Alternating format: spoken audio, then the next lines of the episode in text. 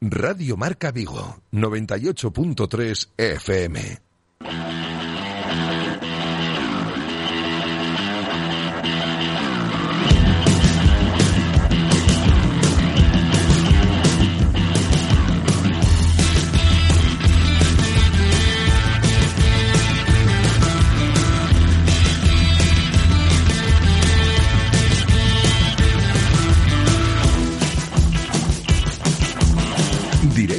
Vigo. José Ribeiro.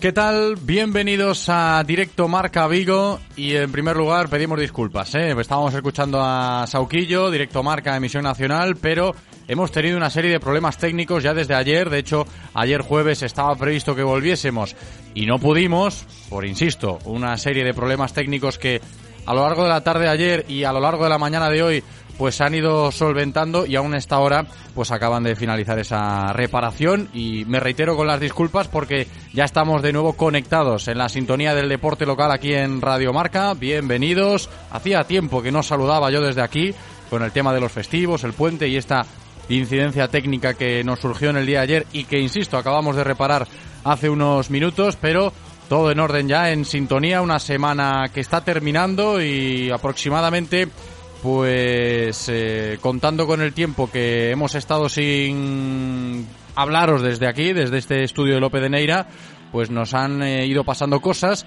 y nos vamos a poner en contexto a lo largo de, de, estos próximos minutos hasta las 3 de la tarde. Ubicados ya, eh, a salvo algún que otro contratiempo, ¿no? Con los horarios ahora para empezar, pisándole un poquito a Sauquillo, como decíamos antes, pero creo que ya tenemos todo en orden para avanzar en la programación local a golpe de viernes 10 de diciembre desde aquí, desde el estudio de López de Neira, programación local de Radio Marca y lo haremos hasta las 3. Vamos a abordar toda la actualidad del Celta, que hoy juega en Mallorca. Vamos a hablar de cine con Ramón Méndez y también vamos a escuchar una nueva entrega de Marca Motor Vigo. Nos escucháis desde el 98.3 FM, desde la aplicación de Radio Marca Vigo y desde el enlace directo de la página web de Radio Marca Vigo. En cuanto al tiempo, Seguimos bajo el manto de nubes grises, la tendencia pues nos dice que vamos a seguir así a lo largo de la tarde. La lluvia nos ha dado una pequeña tregua, mientras que las temperaturas seguirán oscilando entre los 14 grados de máxima y los 11 de mínima. En cuanto a los contenidos del programa, ¿qué tenemos eh, hoy? ¿Qué vamos a escuchar? Hasta las 3, pues la actualidad del Celta, como os decía, hoy es día de partido, han viajado esta mañana rumbo a Mallorca los jugadores que ha convocado Eduardo Coudet. Esta noche se abre la jornada 17 de la Liga Santander y lo hará el Celta en el Visit Mallorca Stadi ante el Real Club Deportivo Mallorca de Luis García. Enseguida vamos a hablar de esa convocatoria del Celta para el partido, los que están y los que no están. Vamos a rescatar lo más destacado del discurso que ofreció ayer por la tarde Eduardo Coudet en la rueda de prensa previa a este Mallorca Celta que tenemos hoy y por supuesto también vamos a conocer cómo está el cuadro Bermellón de cara a recibir al Celta hoy por la noche. Nos lo va a contar nuestro compañero Juan Roca desde Baleares, desde allí, desde Radio Marca Mallorca. La tertulia para analizar toda la actualidad del Celta, pues será hoy con Gaby Couñago y con Alejandro Reza. También citamos a Yago Tallón para poner la guinda en el bloque Celta con los pronósticos de Tallón en un nuevo espacio de previa de partido de Noticias Celta. Al margen del Celta, lo que os decía hace unos instantes, también tenemos preparada una nueva sección de cine con Ramón Méndez bajo el respaldo de Cines Yelmo y a partir de las dos y media pues se pasará por aquí Raúl Rodríguez, nuestro compañero de motor, para ponerse al frente de una nueva entrega de Marca Motor Vigo. Ahí tenéis el menú. Hasta las 3, recuperando ya la sintonía del deporte de Vigués, después de los problemas técnicos, insisto, del día de ayer y de esta mañana. y con un poquito de retraso, pero ya en marcha, podemos eh, recordar lo de siempre antes de empezar. Que si queréis participar, pues nos podéis enviar notas de audio al WhatsApp 680-101-642. Tenemos el teléfono también habilitado para la sección de cine después, 986 43 6838 986 43 6838, que sabéis que cuando hablamos de cine pues os regalamos entradas si nos llamáis y sois de los primeros en hacerlo. Y os recuerdo también lo de las redes sociales, el Twitter lo tenemos sobre todo ahí activo, arroba Radio Marca Vigo. Vamos a darle la bienvenida a Andrés, está poniendo todo en orden aún todavía en la cabina técnica. Él me da el ok, vamos a confiar en Andrés para salir adelante, para retomar la normalidad aquí en Radio Marca Vigo. Está preparado, yo solo espero que vosotros también lo estéis. Directo Marca Vigo. Comenzamos.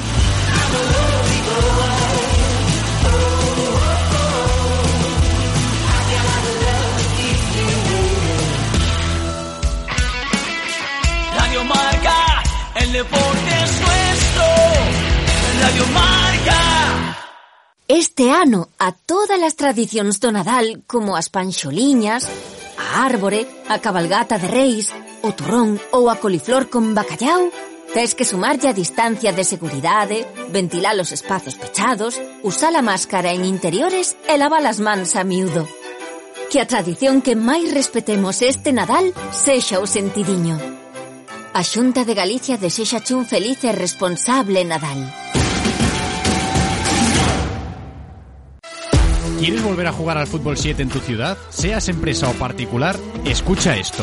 Ya estamos jugando en A Coruña, Santiago y en Madrid con la Liga Press by Santander. Queremos volver a Vigo. Gana tu plaza para nuestro circuito internacional y disfruta de las Global Finals en verano. ¿Qué nos hace diferentes? Juega la Global Challenge Cup para sentirte como un profesional. Seguro deportivo, reportajes fotográficos profesionales, balones exclusivos y mucho más. Más información en promo.globalchallengecup.com. En el Centro Comercial Gran Vía de Vigo regalan más de 6.000 euros en premios seguros. En diciembre, si visitas la planta 1 y tienes la app de los disfrutones descargada, te llevas un regalo directo. Entre todos los participantes se sorteará una PlayStation 5. Consulta los horarios en granviadevigo.com y en redes sociales. Lo que tienes que hacer para no tener que ir al mar es acercarte al puesto 66 en el Mercado del Calvario, a pescados y mariscos Loli. Y es que disfrutarás los mejores manjares en pescados y mariscos en tu casa, con calidad y confianza. Y es que si no quedas satisfecho, entregando el producto se cambia o se devuelve el dinero. Pescados y mariscos Loli, puesto 66 en el Mercado del Calvario. Disfruta de un manjar sin tener que ir al mar. Hai algún taller mecánico experto en neumáticos e mantemento a bo prezo? Habelos hailos. Atopei Rodi Motor Services, onde atoparás servizos de calidade ao mellor prezo. Con Rodi Motor Services, los mejores expertos muy cerca de ti y al mejor precio, a Velos Ailos. Infórmate de nuestras promociones en rodi.es. Rodi Motor Services. Motor de confianza. Llega el mes de los que no dicen toca arremangarse porque ya se despiertan arremangados. Llega el mes del profesional con la gama de vehículos comerciales de Renault Master, Traffic y Kangoo, también para versiones 100% eléctricas. Llega el mes de las condiciones especiales de financiación ofrecidas por RCI Bank. Ven a la red Renault y descúbrelas. Te esperamos en Talleres Rodosa, tu concesionario Renault y Dacia en Vigo, Nigrán, Cangas, Ponteareas y Ourense. Radio Marca es emoción. Radio Marca.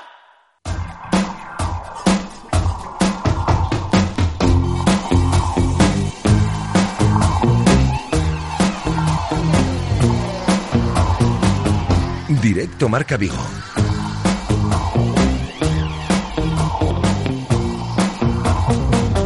José Ribeiro.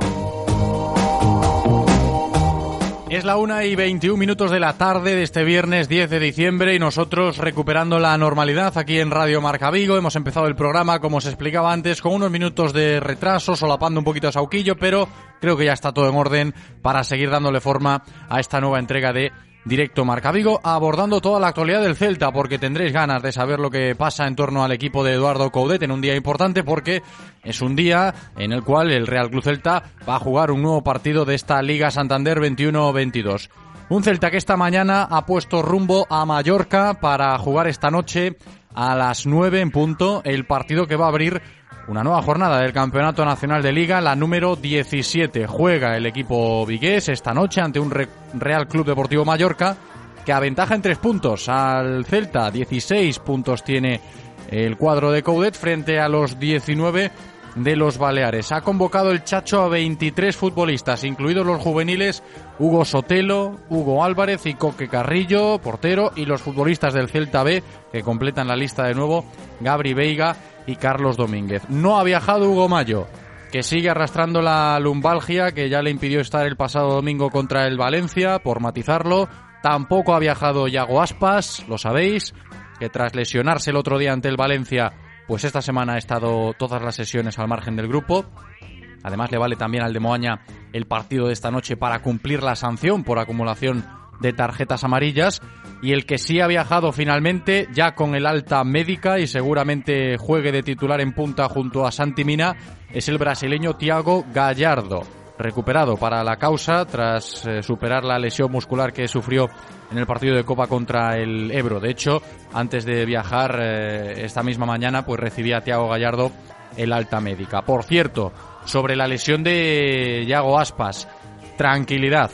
Sufre una elongación en el aductor derecho, se ha descartado ya la rotura y esa ha sido la mejor noticia. Es baja Yago para lo de hoy, seguramente también lo reserven el próximo martes en el compromiso copero ante el Andorra y de cara al partido del viernes 17 contra el Español en casa, pues podríamos estar hablando ya del regreso del 10 al terreno de juego.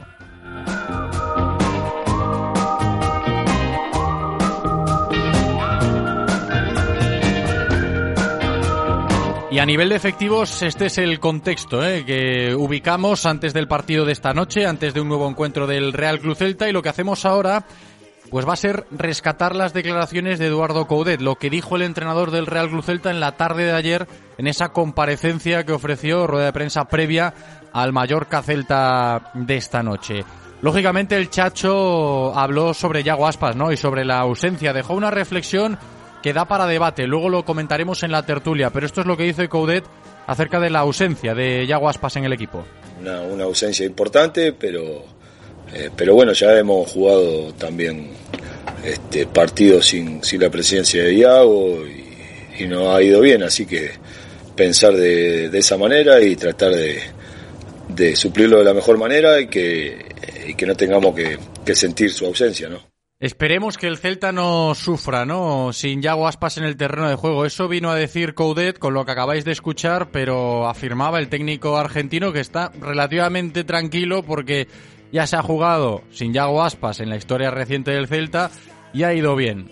Cogemos los números y creo que no se ajusta demasiado esto a lo que refleja la realidad. ¿no? Un Celta sin Yago Aspas a día de hoy es un Celta mucho más débil, 9 puntos de 51 posibles. O sea, sin Yago Aspas el Celta en la historia reciente ha jugado o ha tenido en juego 51 puntos y tan solo ha sacado adelante 9 de esos 51. Pero bueno, es lo que decía ayer el Chacho para tranquilizar un poco al personal, ¿no? Bueno, sin Yago Aspas, pues también nos ha ido bien. No del todo, no del todo, pero vamos a tenerlo en cuenta para la tertulia insisto, analizando esta situación, ¿no? Que el Celta hoy va a jugar sin su estrella, sin Yago Aspas. También habló el Chacho de otra cosa que está marcando bastante últimamente la actualidad del equipo cuando se habla de lo que ofrece este Celta sobre el terreno del juego. Sobre todo las carencias, ¿no? Los problemas que está teniendo. Mucha gente habla de actitud, mucha gente habla de desajustes, de que no hay alternativas, en fin. Lo de la actitud es algo que, que, está ahí en la cabeza del chacho, run run, la gente se lo, se lo plantea y ayer le cayó la pregunta, ¿no? Si el problema que tiene este Celta para no sacar los partidos adelante tiene que ver con la actitud. Eh, yo no cuestiono, no cuestiono la actitud, ni mucho menos.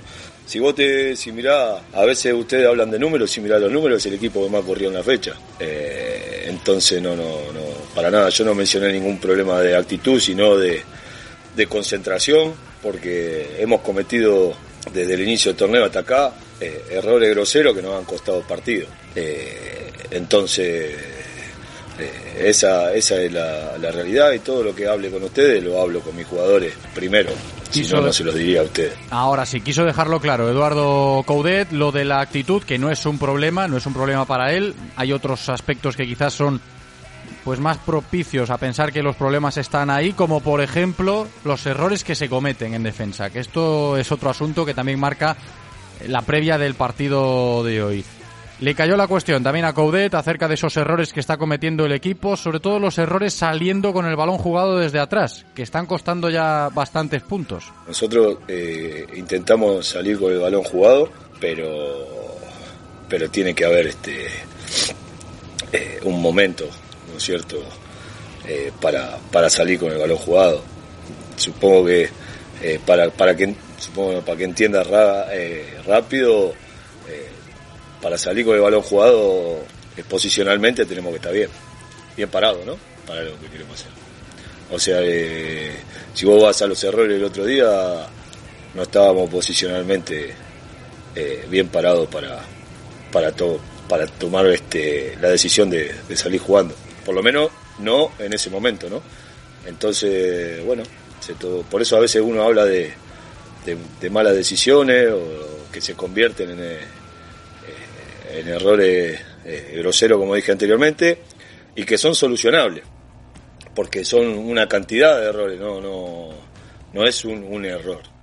Y este asunto yo creo que marca la semana que está atravesando el Real Club Celta antes de medirse al Mallorca esta noche, porque la última derrota, la del pasado domingo ante el Valencia, está pues muy manchada por esos errores que cometió el Real Club Celta en salida de balón y que al final le costaron los puntos, ¿no? Porque el Celta pierde contra el Valencia con dos acciones que vienen precisamente desde esa faceta del juego que trataba de explicar Coudet como acabamos de escuchar. Y ya por último nos quedamos con otra reflexión que hizo ayer el Chacho en esa rueda de prensa previa al partido de hoy contra el Mallorca que ya viene realizando desde los primeros compases de esta temporada. Se lo hemos escuchado varias veces, ¿no? Dice el Chacho que los números que está registrando el Celta a estas alturas del curso, pues no hacen justicia al juego que está ofreciendo su equipo.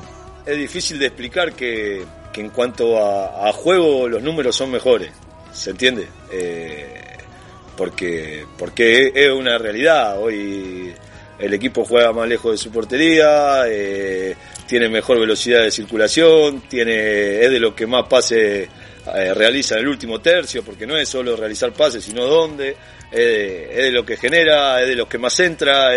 si yo te, o sea, yendo a los números, está dentro de los mejores equipos, de, o de los mejores ocho equipos de la liga en, en casi todos los ítems, por eso hablaba anteriormente. Eh, salvo, vuelvo a decir, que a pesar de ser de los, de los que menos no, nos patean a portería, de los que más nos convierten. Ese eh, es quizá el dato negativo. Después, en todos los demás, eh, hemos mejorado los números del año pasado y en la efectividad, ¿no es cierto? No, no, estamos de la misma manera. pero bueno, hay, que, hay que trabajar, corregir y, y seguir creyendo de, de qué la forma.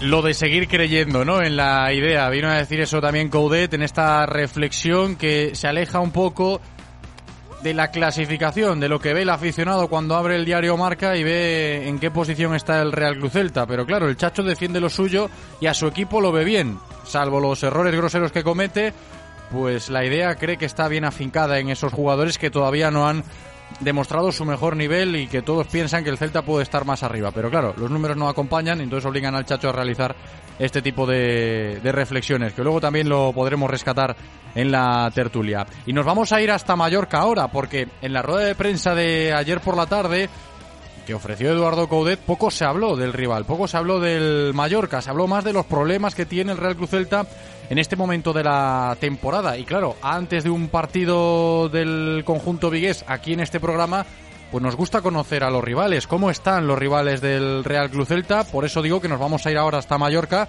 para escuchar a nuestro compañero Juan Roca. Tenemos que conocer, tenemos que conocer cómo está el conjunto balear de cara a lo de esta noche contra el Real Club Celta.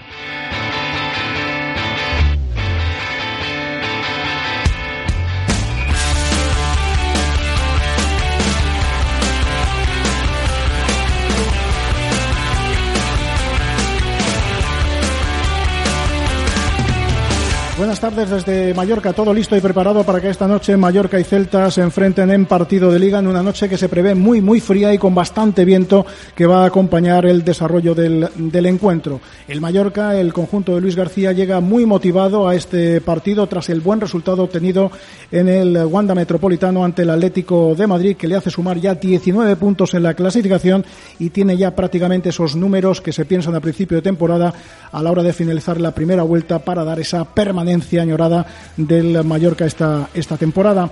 Un Mallorca que va a llegar con bastantes ausencias al choque de esta noche con Amat, Grave, Raillo, Lago, Hopi y la gran duda de Babá eh, son las novedades que presenta este Mallorca para el partido de esta noche. Babá preocupa a Luis García Plaza porque es un hombre indispensable en el centro del campo mallorquinista, es el que da estabilidad al juego mallorquinista y si no puede estar sería Bataglia el jugador argentino el que ocupara eh, su puesto y a su lado tendría a Galarreta. Esta es la gran duda que arrastra ahora mismo el Mallorca, la presencia o no de Babá para el partido de, de esta noche. Posible 11 del Mallorca con Reina bajo palos, línea defensiva formada por Mafeo, Valgent, Russo y Jaume Costa. En el centro del campo con Galarreta, que parece fijo, también veremos si está Babá que, es otro de los eh, fijos. En su lugar, en caso de no poder hacerlo Babá, eh, sería Bataglia. En una banda estaría Canguilí, en la otra Antonio Sánchez, Dani Rodríguez de media punta y arriba Aldo Prats, que es ahora mismo el delantero que más en forma parece estar de los que tiene el eh, Mallorca, sobre todo por su motivación y por su trabajo que ha venido ofreciendo. Lo hizo el pasado fin de semana en el Wanda Metropolitano ante el Atlético de Madrid. Aquí se piensa en ganar, evidentemente, al Celta de Vigo para lograr esos 22 eh, puntos eh, muchísima tranquilidad de haber hecho los deberes en esta primera vuelta para el Mallorca. Lo contaremos, como siempre, en tiempo de marcador aquí en Radio Marca. Hasta luego.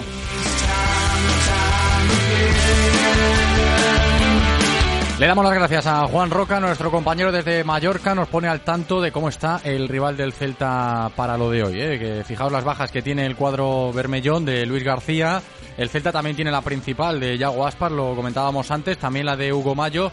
Y luego los efectivos a la hora de ubicarlos en el terreno de juego, yo antes daba unas pinceladas contando con la recuperación de Tiago Gallardo, que seguramente forme con Santi Mina arriba, ¿no? Para suplir a Yago Aspas, y es que no tiene más. Eduardo Coudet tampoco eh, ha tirado de, canteranos, de delanteros del Celta B, porque ya sabéis cómo están las cosas si hablamos de cómo nutre el Celta B este año al primer equipo, con muy poquitos efectivos, en base a esa mala relación que existe entre Coudet y Onésimo, el técnico del filial. Y por ahí vamos a seguir antes de comenzar la tertulia, ¿no? En otro orden de cosas. Porque también me gustaría recoger en el programa de hoy una conversación entre Rubén Blanco y Borja Ubiña sobre la política de cantera ¿no? que se respira en el Real Club Celta. Se sigue hablando mucho de esos desencuentros entre Coudet y Onésimo, de por qué si el primer equipo no tiene delanteros, pues no hay en la convocatoria del Celta de Coudet gente de, ataque, ¿no? Delanteros del Celta B.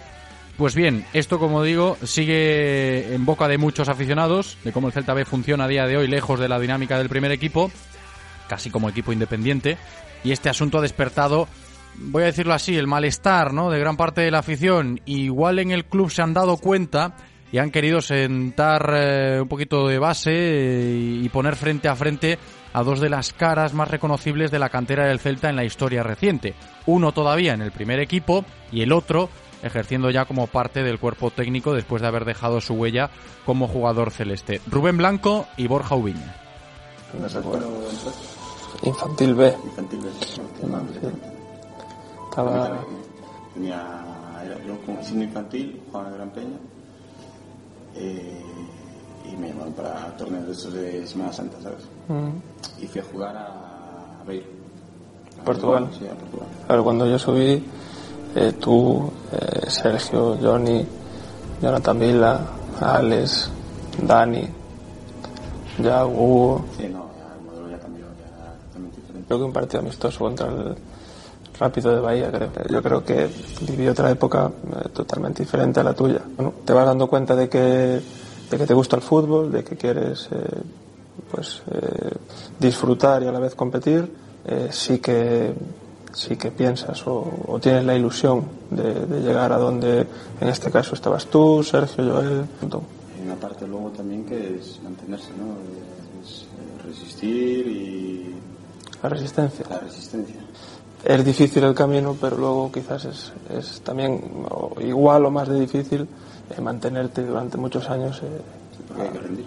Exacto. Recuerdo que antes el típico torneo de Brunete este, Sí. yo no llegué a ir porque no me dejaban ir. Entonces la primera relación en mi época, la primera relación que podía llegar a tener pues era Era el el torneo torneo este. este. Yo creo que el 94 fue el primer Alevín de nuevo y a mí tampoco me dejaron ir a Brunete. Nunca me planteé salir. Eh, la verdad que estoy muy, muy contento y me siento valorado. Pero no es fácil, ¿eh? Pasar tanto tiempo en un club.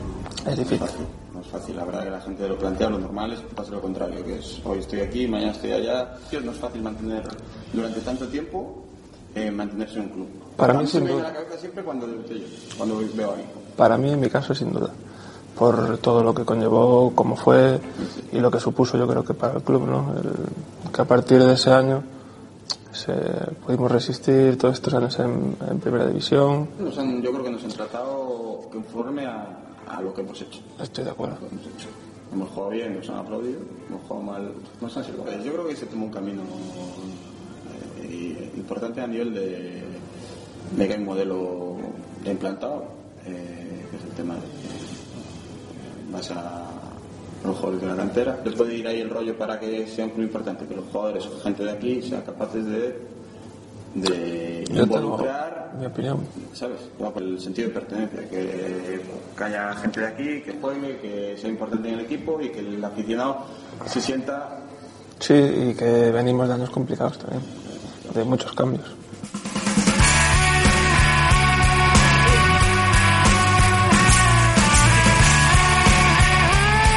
Esta iniciativa que ha tenido el club esta semana de sentar a Rubén Blanco y a Borja Ubiña a hablar de estos temas de la política de cantera, seguro que nos sirve para seguir analizando la actualidad. Sin ir más lejos, la convocatoria de Coudet para esta noche, para enfrentarse al Mallorca, contando con la baja de Yago Aspas y sabiendo que del Celta B poco se puede tirar a día de hoy.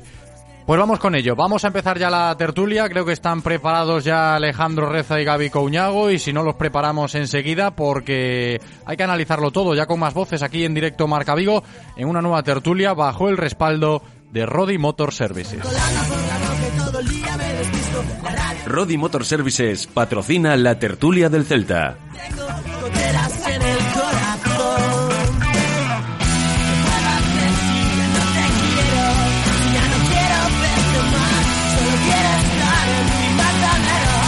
Sabéis que Rodi Motor Services es la nueva cadena de talleres especialistas en neumáticos y mantenimiento de nuestros vehículos que nos ofrece todo al mejor precio. Nuestra cartera y nuestro vehículo va a estar mejor, los dos van a estar mejor si están bajo las manos de la gente de Rodi Motor Services. Y si no me creéis a mí, lo tenéis todo bien explicado en su página web rodi.es. Allí podremos reservar cita para las revisiones de nuestros vehículos, hacer compras online y consultar sus increíbles ofertas. Rodi.es. Vamos a seguir dándole forma al programa, ya inmersos en la tertulia con Gaby Couñago. ¿Qué tal, Gaby? ¿Cómo estás? ¿Qué tal? Buenos días. Muy buenas, hombre. Bienvenido. ¿Qué tal estás? Pues muy bien, se lo decía Andrés, y si por encima me recibís con música de los piratas, pues, pues mucho mejor, que es mi grupo favorito. Anda, pues mira, no lo sabíamos. Hemos descubierto una cosita más acerca de nuestro compañero Gaby Couñago. Sabes que la música aquí es muy importante siempre en el programa, ¿eh, Gaby? Sí, sí, sí, no, ya de, de cuando estaba el hoy eh, me, me quedó claro, ¿no? Que, que aparte de ser un programa deportivo, es un, es un programa con muy buen gusto musical. Sí, sí, para todos los gustos tratamos de ofrecer, bueno, tratamos, aquí yo me desmarco un poquito, que la gente que controla sabe de esto más que yo, y también se busca esa sintonía con, con la música. Creo que sintonía hablando de la cantera, que ahora veníamos escuchando a Rubén Blanco y a Borja Ubiña, a día de hoy en el Real Club Celta hay poca, ¿no, Gaby? ¿Cuál es tu opinión al respecto? Creo que más o menos ya la sabemos por, tertulia, por tertulias del pasado, pero sigue estando a la orden del día esto, ¿eh? Sí, es una pena. Eh, evidentemente, pues bueno, la, la sintonía no es buena, eh, no, no, no, no me cabe en la cabeza, ¿no? Yo creo que, que a nadie que, que esa falta de comunicación o mala relación, o no sé cómo llamarlo, ¿no? Pero eh, cuando tienes un equipo filial, evidentemente la prioridad eh, debería ser nutrir al primer equipo. Y bueno, yo creo que, que ahora mismo todos somos conscientes de que, de que esto no funciona así y que prácticamente pues son equipos independientes. Y es una pena, digo, porque al final eh, la filosofía del Celta es un poco, bueno, todos sabemos que, que apuestan, a presumen de, de ser un equipo de cantera y digamos que, que al final, cuando llegas a la realidad, el equipo que, que ahora mismo le faltan efectivos, no tenemos delanteros, pues que no podamos echar mano de delanteros del, del Celta B, que a lo mejor eh, serían un buen recurso, pues como digo, pues es una pena, ¿no? Yo creo que es algo que, que hay que cambiar, que yo creo que tiene fácil solución, eh, y, bueno, y, ahí está el, problema, ¿no?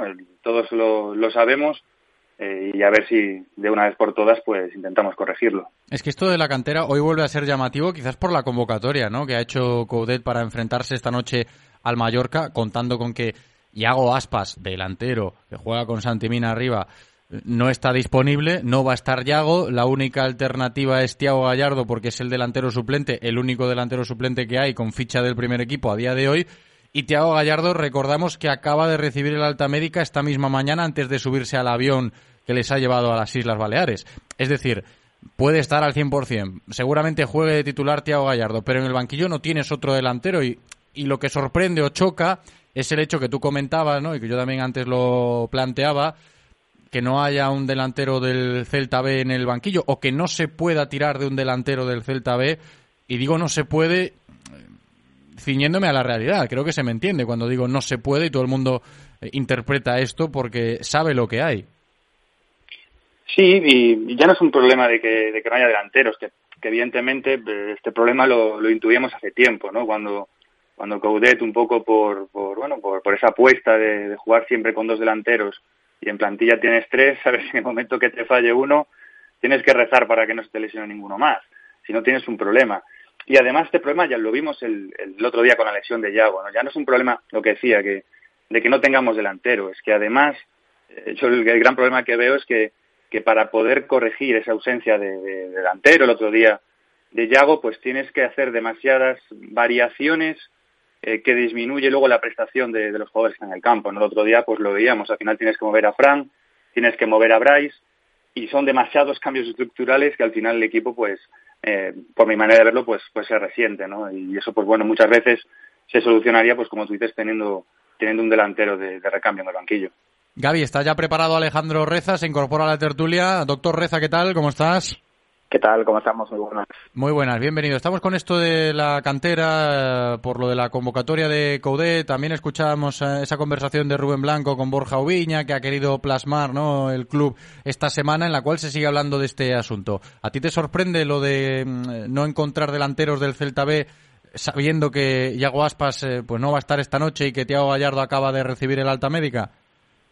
Bueno, o sea, sorprender no me sorprende, es algo con lo que yo creo que contábamos todos conociendo un poco cómo funciona el Celta a nivel cantera en los, en los últimos meses, ¿no? Sabemos que la desconexión total entre Coudet y Onésimo es, es, es evidente, van, van, por caminos separados, y pues hay un problema añadido, y es que el Celta ve realmente delantero puro, puro, puro, o sea, delantero nueve puro de, propio de, del filial solo hay uno, y Lautaro, que ha estado parado mucho tiempo. Este, esta temporada ha jugado muy poquito. ¿Sabes lo que ha jugado? Lo ha rentabilizado bien, pero ha jugado muy poquito.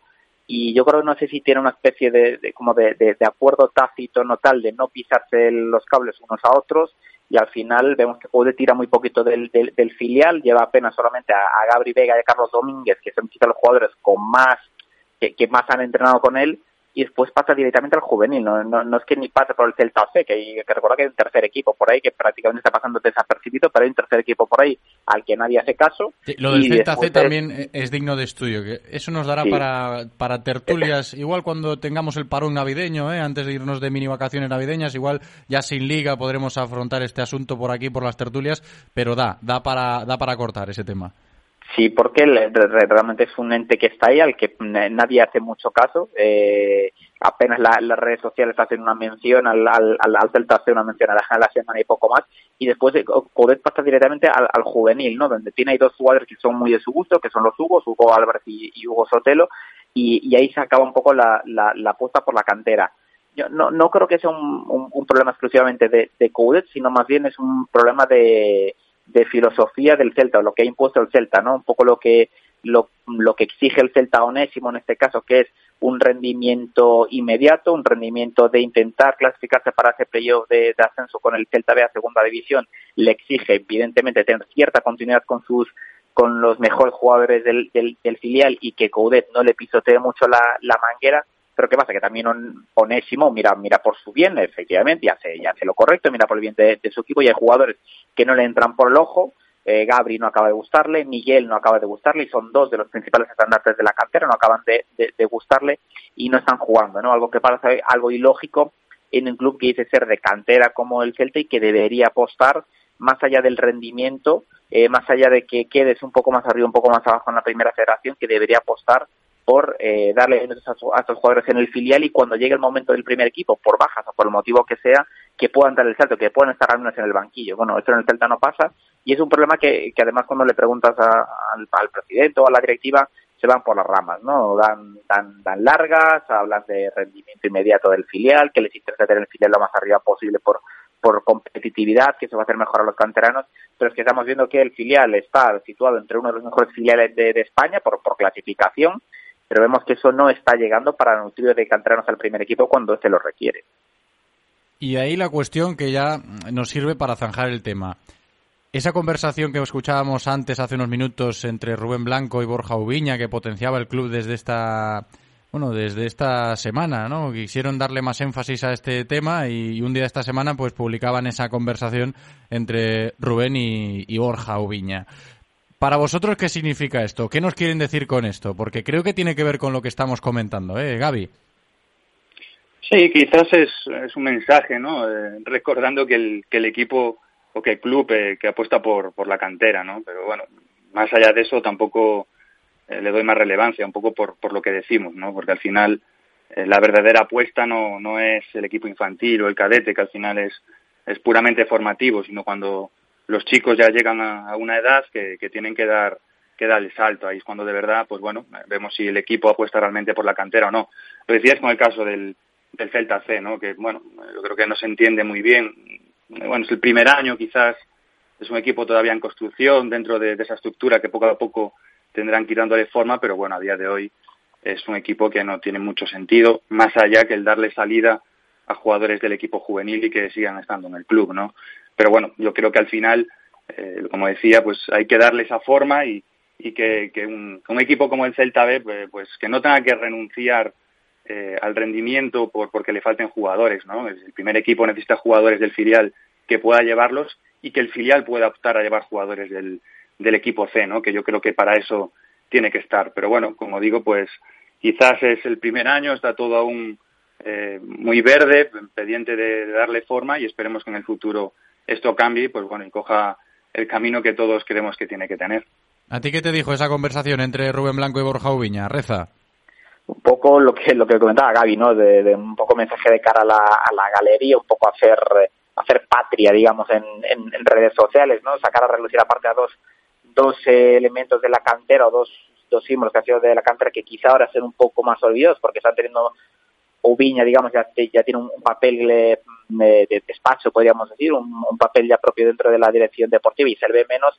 Y por Rubén Blanco es verdad que ha pasado a un segundo plano con la introducción de Matías Dituro, ¿no? Que es verdad que en los últimos días, después del rendimiento de Dituro en sus últimos partidos, eh, parece que ha vuelto un poco ese, ese debate, que yo creo que no lo va a haber porque Dituro es eh, esa apuesta personal de, de, de Coudet, o es muy del gusto de, de Coudet y creo que ahí tiene bastante ganado el meta argentino, pero bueno, es verdad que se, que se está hablando menos de lo que le gustaría un, seguramente a Rubén Blanco de su, de su rendimiento y el Celta aprovecha un poco para sacarlos a la, a la palestra un poco, además en medio un poco de lo que se está hablando también en redes sociales, del tema de la cantera, la gente está un poco descontenta, no acaba de entender eh, el camino que quiere tomar el Celta en tema cantera, sobre todo porque bueno, te puede generar más o menos dudas eh, si la cantera va por un lado o va por otro lado, pero al final el, el, objetivo debería ser el mismo y es que lleguen jugadores de la cantera al, al, primer equipo. Y estamos viendo que les está costando un montón llegar, a pesar de que en el primer equipo se acumulan bajas continuamente y como decimos Coudet porque seguramente no cuente con el eh, con toda la ayuda necesaria de, Onésimo ni, ni cuente digamos con el beneplácito del club en ese sentido. Pueda tirar todo lo que le gustaría del B y tenga que recurrir antes al, al, al juvenil eh, pues eh, no, no, no le permite hacer esos cambios y tiene que acabar eh, optando por eh, situaciones bastante rocambolescas ¿no? Como, como, va a ser seguramente hoy que lo veamos, yo dudo que, que Tiago Gallardo salga, salga de cara, salga de, de inicio, veremos seguramente a un Bryce en punta con Santi Mina, con eh, Beltrán citado a la banda derecha, lo cual ya va a perjudicar al Celta ahí, porque Beltrán por la derecha no aporta lo que debería aportar eh, un hombre de, de, banda en el esquema de, de Coudet. Yo, yo es que por eso, Reza, y te interrumpo, apuntaba antes, para mí igual Tiago Gallardo sí puede salir de cara, insisto, para mí, por las referencias que, que vamos teniendo, precisamente porque no me encaja ese esquema ¿no? que, que, vimos el otro día, la alternativa ¿no? de, Fran Beltrán echado un costado derecho y mover todos eh, mover todas las piezas a, unas posiciones que igual no son las adecuadas para ellas, en fin. Por eso lo decía, ¿no? Que, es delicado el asunto de los recambios y de las alternativas. Sí, a ver, yo a, a mí no me, no me gusta nada ese esquema, pero vamos, el, el otro día contra el Valencia eh, lo, le, empiezo a usarlo en el, en el minuto 15 también un poco eh, porque ve que el equipo va ganando eh, y una decisión un tanto controvertida, creo yo, que lo reconoció en, ruedas de, de, prensa, opta por guardar el resultado ya, guardar ese 1-0 desde el minuto 14 y eh, reforzar el doble pivote, meter a Tapia por ahí, echar un poco a, a Beltrán a la, a la derecha, pero ni, uno menos, ni, ni, ni mucho menos querer jugar ni querer arriesgar un poco con el, con el resultado, ¿no? Intentar defender ya ese 1-0 desde, desde el inicio. Pues fue una decisión eh, que perjudicó al equipo, fue una decisión de, de, de, que perjudicó mucho al, al, al, al, equipo y lo que me extraña es que después del, de, del partido no se, se, reafirmasen que fue lo, lo, mejor para el equipo, que no, o sea, que, que no hiciese o que no tuviese la suficiente capacidad de crítica como para reconocer que esta decisión perjudicó al, al, equipo y la opción de Fran Beltrán por la derecha eh, ni mucho menos ayuda al, al, al, equipo. Que basta que lo diga yo para que hoy Beltrán haga un hat-trick desde la banda derecha. Sí. Pero bueno. Eh, no, claro, esto ya hay que tenerlo en cuenta, Reza. Suele pasar a veces. a priori, desde luego, es una opción que, que no beneficia ni mucho menos al equipo. Luego el tema de Yago Aspas, ¿eh? que también tenemos que comentarlo en este día de partido del Real Cruz Celta, porque no va a jugar esta noche Yago Aspas está lesionado, no es grave, como comentábamos al principio del programa, pero también debería cumplir el partido de sanción. De todas, todas, Yago no, no iba a jugar esta noche, aunque estuviese bien, como, como podíamos eh, saber después de lo que hizo el otro día tras marcar el gol contra el Valencia, sacarse la camiseta, forzar la quinta amarilla, en fin, que no va a estar Yago para jugar hoy contra el Mallorca. Y también escuchábamos antes las declaraciones de Coudet al respecto de este asunto, diciendo que, bueno, no está Yago, tendremos alternativas y ya hemos jugado sin Yago y nos ha ido bien. Eso es lo que dijo el Chacho. A mucha gente le sorprendió, como diciendo, eh, a ver, el Celta sin Yago Aspas, para mí, me incluyo en los sorprendidos, ¿no? Ante esas declaraciones, no es un Celta competitivo como si estuviese Yago Aspas. Creo que se nota mucho, ¿no? Y, y Coudet dice que le ha ido bien al Celta sin Yago yo me fijaba en unos números que son escandalosos, 51 puntos en juego sin Yago Aspas y tan solo ha sacado 9 adelante en la historia reciente el Real Club Celta y claro, a ver, da, da para hablar, ¿no? Igual alguien que estaba optimista para el partido de hoy, sabiendo que no está Yago Aspas, no lo está tanto. A eso voy, ¿no? A, lo que importa Yago Aspas todavía a día de hoy en este equipo, Gaby. Sí, no, sin duda. Eh, yo creo que una cosa es el mensaje que, que, tiene que dar el entrenador y otra cosa lo que seguramente piense, ¿no? Eh, yo soy de los que piensa que, bueno, que, que sin Yago perdemos eh, muchísimo potencial, eh, que falta creatividad. Claro, pero hacer la falta... pregunta a, a, la inversa, ¿no? Cogiendo la respuesta de Coudet. ¿De veras al Celta le ha ido bien sin Yago Aspas? A ver, no, no conozco los datos al dedillo, pero por lo que dices tú, yo creo que los, los datos incluso nos dan la razón, ¿no? Pero bueno, eh, ya no es un tema de, de solo de datos, ¿no? de la sensación que, que da el equipo. ¿no? Cuando juega Yago, pues evidentemente los rivales juegan más intimidados. Yago centra mucho la atención del rival y eso también hace que los, que los demás jugadores, pues bueno, eh, puedan generar seguramente más peligro que cuando, que cuando no está Yago, ¿no? Porque seguramente cuando no está Yago, pues bueno, el, rival está mucho más cómodo y los ataques hasta pueden resultar más predecibles para el rival. Porque bueno, al final Yago pues es eso también, es es creatividad, es sorpresa, es, es diferencia, no es desequilibrio. Y eso, pues bueno, eh, si no está Yago, pues eh, no, nos falta mucho, ¿no? Por eso digo que una cosa seguramente es lo que lo que diga Coudet y otra cosa seguramente es lo que lo que piense realmente, ¿no? A mí me gustaría, eh, un poco con, con lo que decíamos antes, eh, que la ausencia de Yago, pues evidentemente ya nos, no, nos va a penalizar mucho, pero que, que el que falte Yago no, no, no sea, eh, o no, no penalice tampoco eh, o que no suponga tres cambios en vez de uno, ¿no? Que no sea tener que mover a Bryce, tener que mover a Fran, lo que decíamos. Y si Gallardo nos tapa los 90 minutos, pues quizás buscar la alternativa. Yo lo decía muchas veces, pero a mí me gustaría ver a Cervi en, en esa posición, ¿no? Que, que es un jugador que, que tiene condiciones, que tiene desequilibrio, que en esa posición seguramente le liberes un poco más de trabajo y mejor podemos ver una, una buena versión de Cervi. Y a la vez, pues bueno, estás haciendo que, que Bryce juegue donde, donde más rinde, que, que Fran esté en el sitio donde más rinde y que no tengas que mover demasiadas piezas, ¿no? Yo, para mí hoy sería un poco esa apuesta, más allá de que eh, pueda jugar Gallardo o no, pero lo que seguro es que para 90 minutos no va a estar. Entonces, en un momento o en otro vas a tener que jugar, eh, si sigues queriendo mantener los delanteros, con un jugador que habitualmente no es delantero. Y para mí hoy sería buen partido el, el probarse a, a Serbia ahí arriba. Reza, ¿tú qué opinas al respecto de esto? A mí no, no, no me eh, disgusta lo que comenta lo, lo, que comenta Gaby. Vamos a ver, eh, yo o sea, sobre, sobre, el tema Aspas, lo, lo primero. Eh, entiendo que Kobe tiene que lanzar ese mensaje ¿no? de, de, optimismo, de que el equipo no ha estado tan mal sin, sin evidentemente pues tiene que dar esa, esa imagen porque si no cree él, ¿quién va a creer? ¿no? Eh, que se puede ganar un partido sin, sin Yaguaspas, pero es evidente que eh, el, al Celta le cuesta un montón y es, es un problema que eh, no sé por qué no ha sido capaz el Celta de, de, de resolverlo. Entiendo que, que, es complicado y que es, eh, Yago es un jugador que evidentemente si no fuese de aquí o si no fuese celtista, el Tetano nunca tendría que ser un jugador como él y evidentemente no lo puede sustituir en el mercado, no puedes encontrar a nadie de su nivel en el mercado accesible para el Celta. De esta eh, premisa creo que partimos todos.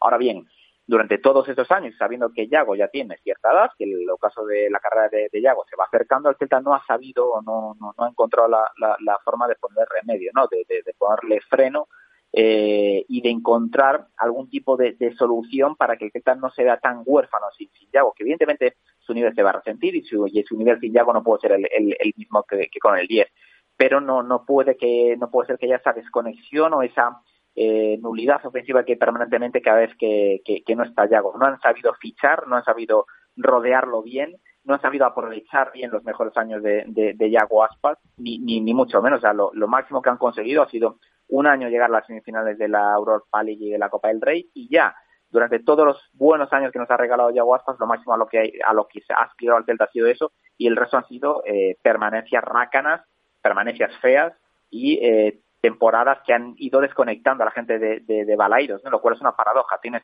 al mejor jugador de la historia de, de, Celta en tu plantilla y eh, lo único que consigues es que la gente se vaya desconectando poco a poco, poco a poco de tu, de tu equipo, ¿no? Eso es un problema que ha tenido el Celta, la, eh, sobre todo la dirección deportiva, la, la, la dirección del club, que no han sabido eh, ponerle el freno y ahora estamos en esta situación que cada vez que está Yago hay tiembla el Celta, tiembla Vigo porque evidentemente el, el, el equipo es otro otro diferente.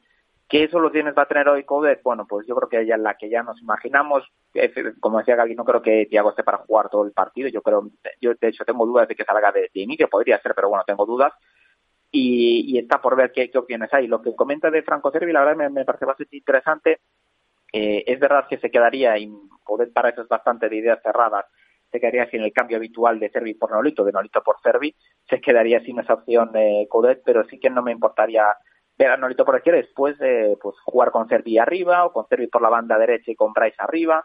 Bueno, buscar alguna opción, alguna variante, ya que lo anterior no nos ha ido bien sin, sin Yaguaspas, ¿no? Habrá que buscar cosas nuevas.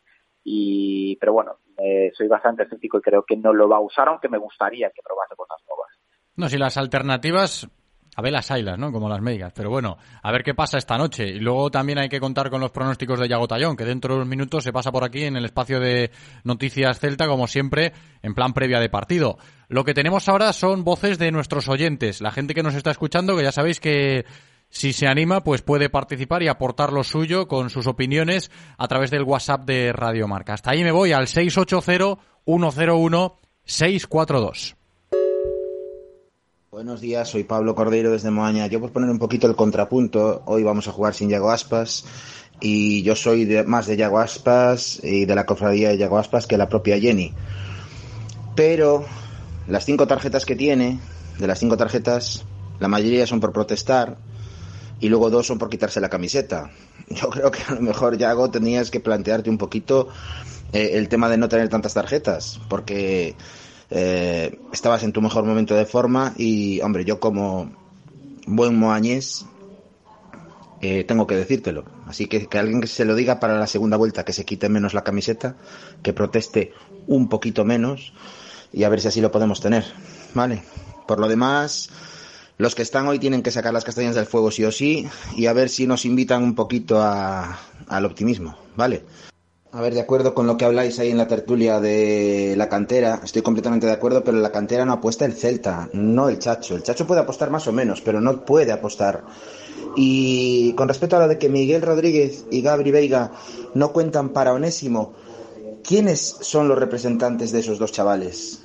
Porque a lo mejor le están cerrando directamente la puerta para que no progresen. No sé, ¿eh?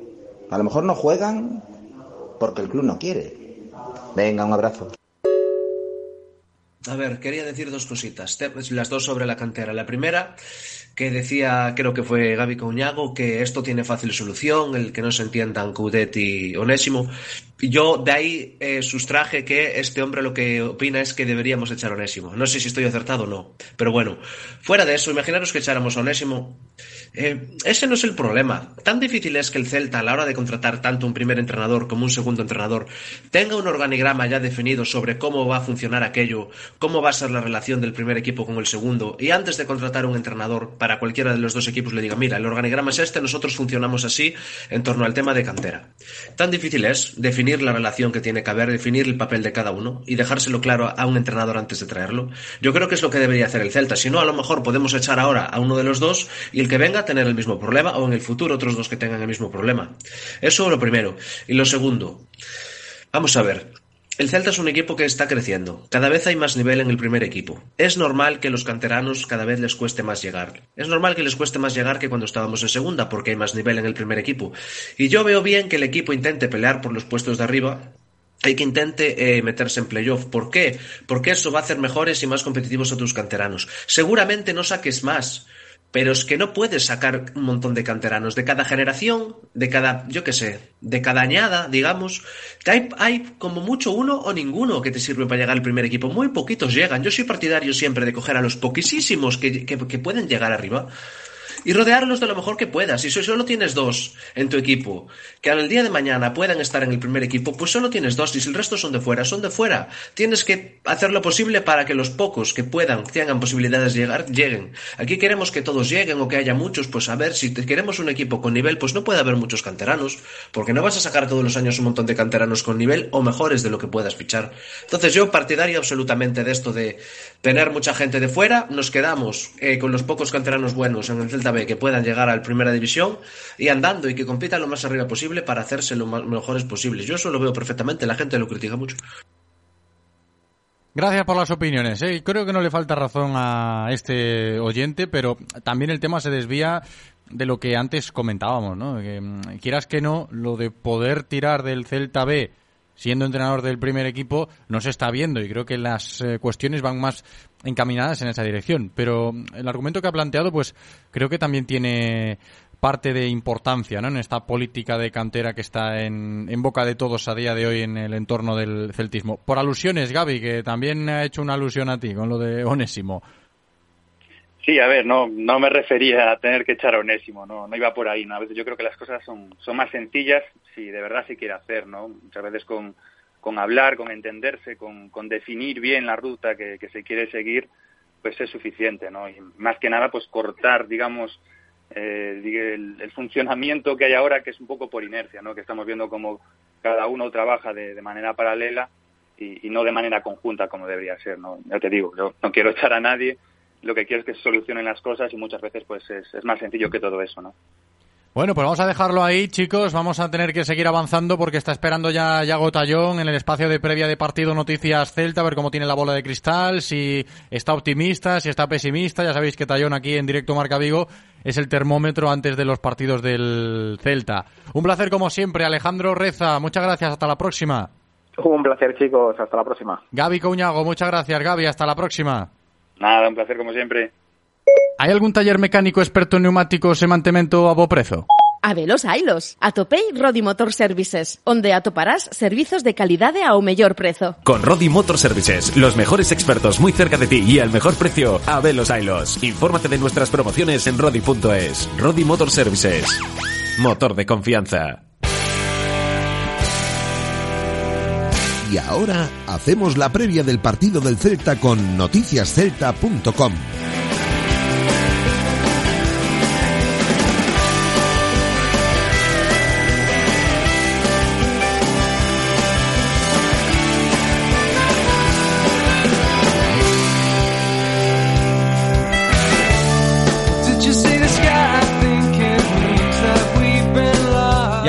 ¿qué tal? ¿Cómo estás? ¿Qué tal, José? Bueno, un poco así regulinchi, porque me estoy dando cuenta de que desde que está Andrés ahí a los mandos, ya no se me pone mi música introductoria.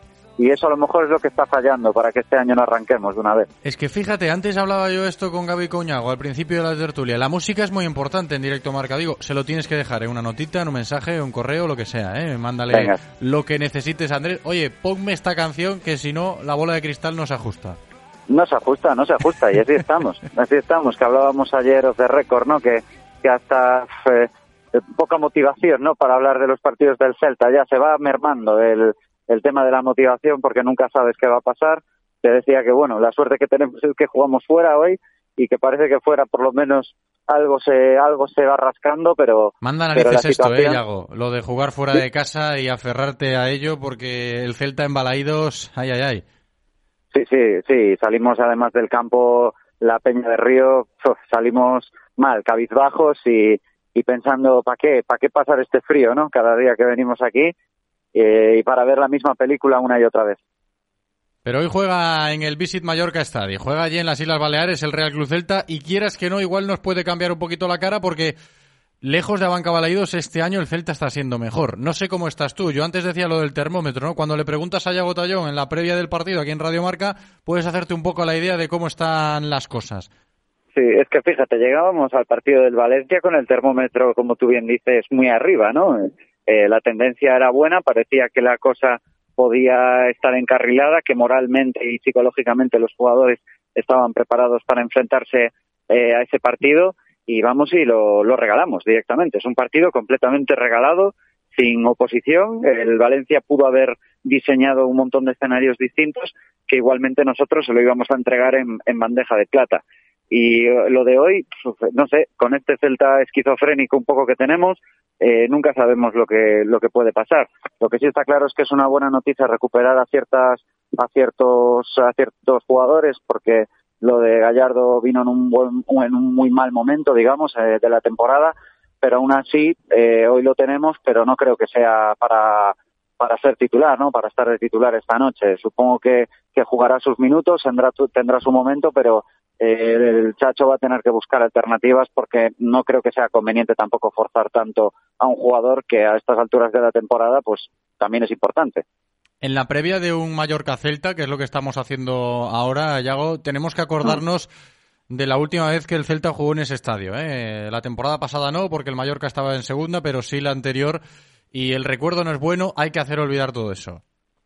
Sí, por supuesto. A ver, la- los fantasmas del pasado, a mí sabes que casi exclusivamente me acosan en un solo campo de, de primera.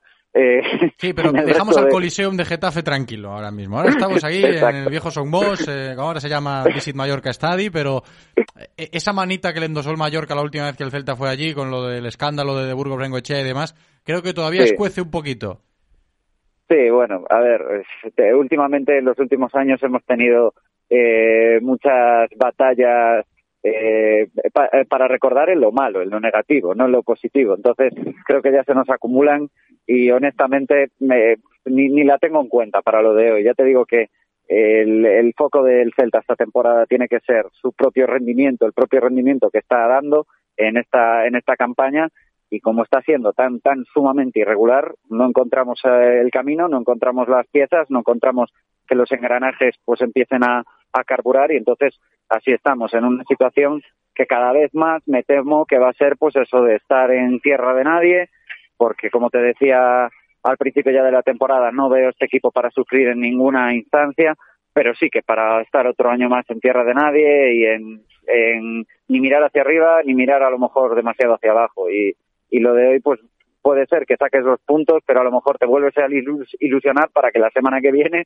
vuelvas a desilusionarte, porque las cosas es como están ahora mismo. A mí me sorprendió un poco, Yago, y, y con esto creo que podemos terminar la reflexión, que ayer en la rueda de prensa de Coudet no se hablase del Mallorca, ¿no? Y, y no quiero decir que no se haya puesto el foco en el rival, ¿no? Hablando de cómo está el conjunto Bermellón. Antes, en los primeros compases del programa, nuestro compañero Juan Roca nos lo explicaba, pero en el entorno, en el celtismo, en la opinión pública, esta semana se ha hablado mucho de los errores, de la situación, de cómo está el equipo. Y me ha dado a mí esa sensación de que Sí. igual lo del partido de hoy contra el Mallorca quedaba ahí en un, en un segundo plano, no, no muy lúcido, a diferencia de, pues por ejemplo, lo de la última visita del Celta eh, a Vitoria, ¿no? Ese partido contra el Alavés, ¿no? Cuidado con el Alavés, importante, que incluso es un rival directo, ¿no? A día de hoy. Claro. Ojo Mendizorroza. Como que me ha pasado un poquito desapercibido lo que rodea al Mallorca, ¿no? Antes de lo de esta Pero- noche. Claro, José, pero mira, te- creo que te estás respondiendo a ti mismo, en realidad, con la, con la pregunta, con la reflexión, porque es que realmente somos nuestro peor, peor enemigo. Casi no hay que fijarse en los rivales últimamente. Puede porque ser, un- puede ser. Claro, es que, es que ya no tenemos ni siquiera que fijarnos tanto. Evidentemente, el rival está ahí, pero es que, es que nuestro problema somos nosotros mismos. El otro día ya se ve que, que, que cuando es un partido que a lo mejor a priori, jugando como estábamos jugando en, en muchas situaciones de- del, partido, podíamos sacarlo adelante, lo regalamos. Es porque somos nuestro peor enemigo ahora mismo sobre el césped. Y mientras no funcionemos, fijarse tanto en el rival, puede ser que te venga el Madrid y le ganes, como puede ser que te venga, pues eso, eh, el Mallorca y pierdas 0-5 otra vez. Porque es como está el Celta esta temporada y es lo que tenemos que intentar darle la vuelta cuanto antes. Esperemos que sea esta noche, ¿no? Como dice Yago Tallón. A ver el resultado, esos pronósticos, ¿qué nos dice la bola de cristal?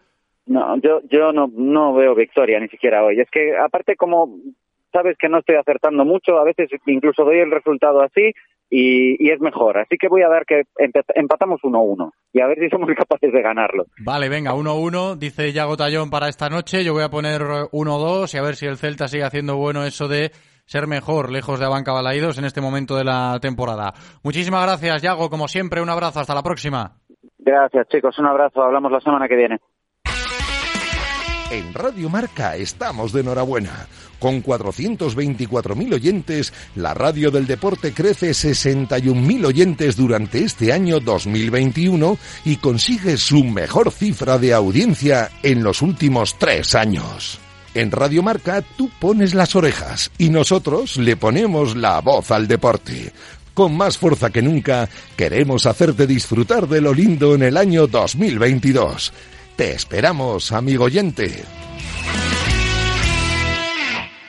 En Galicia, unha vez máis, baixan os impostos. Con esta nova baixada no IRPF, a terceira en menos dunha década, a metade dos contribuintes galegos deixarán de pagar un de cada cinco euros por este imposto, respecto do que aboaban no ano 2009. De media, cada contribuinte pagará 400 euros menos que hai 12 anos. Medidas que se engaden as tomadas nos últimos anos, entre as que destacan a eliminación do imposto de sucesións para a práctica totalidade dos galegos, o mínimo exento no imposto de patrimonio e o programa de impostos cero no rural.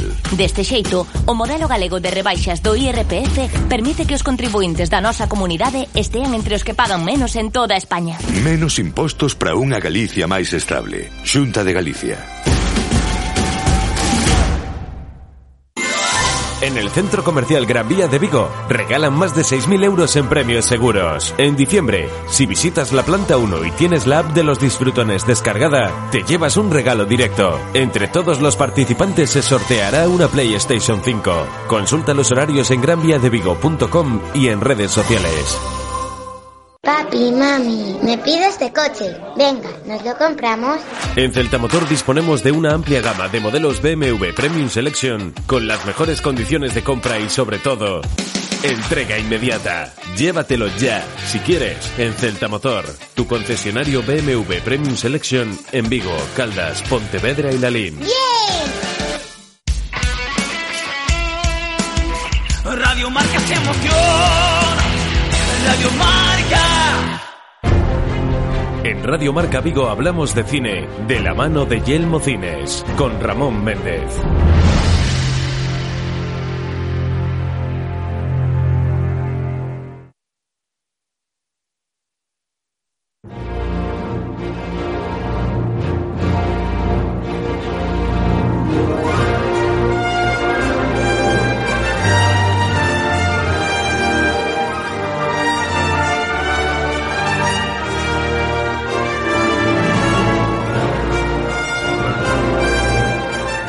Habéis escuchado, es tiempo para el cine, para el séptimo arte, como todos los viernes aquí en directo Marca Vigo. Enseguida voy a saludar a nuestro compañero Ramón Méndez, que se encarga de esta sección y nos lo explica todo bien, todo lo que tenemos en la cartelera de los cines Yelmo nos lo cuenta Ramón Méndez. Y si vosotros queréis ir a disfrutar del cine a los cines Yelmo de Vialia o de Travesía de Vigo, pues podéis hacerlo gratis si estáis atentos a este programa.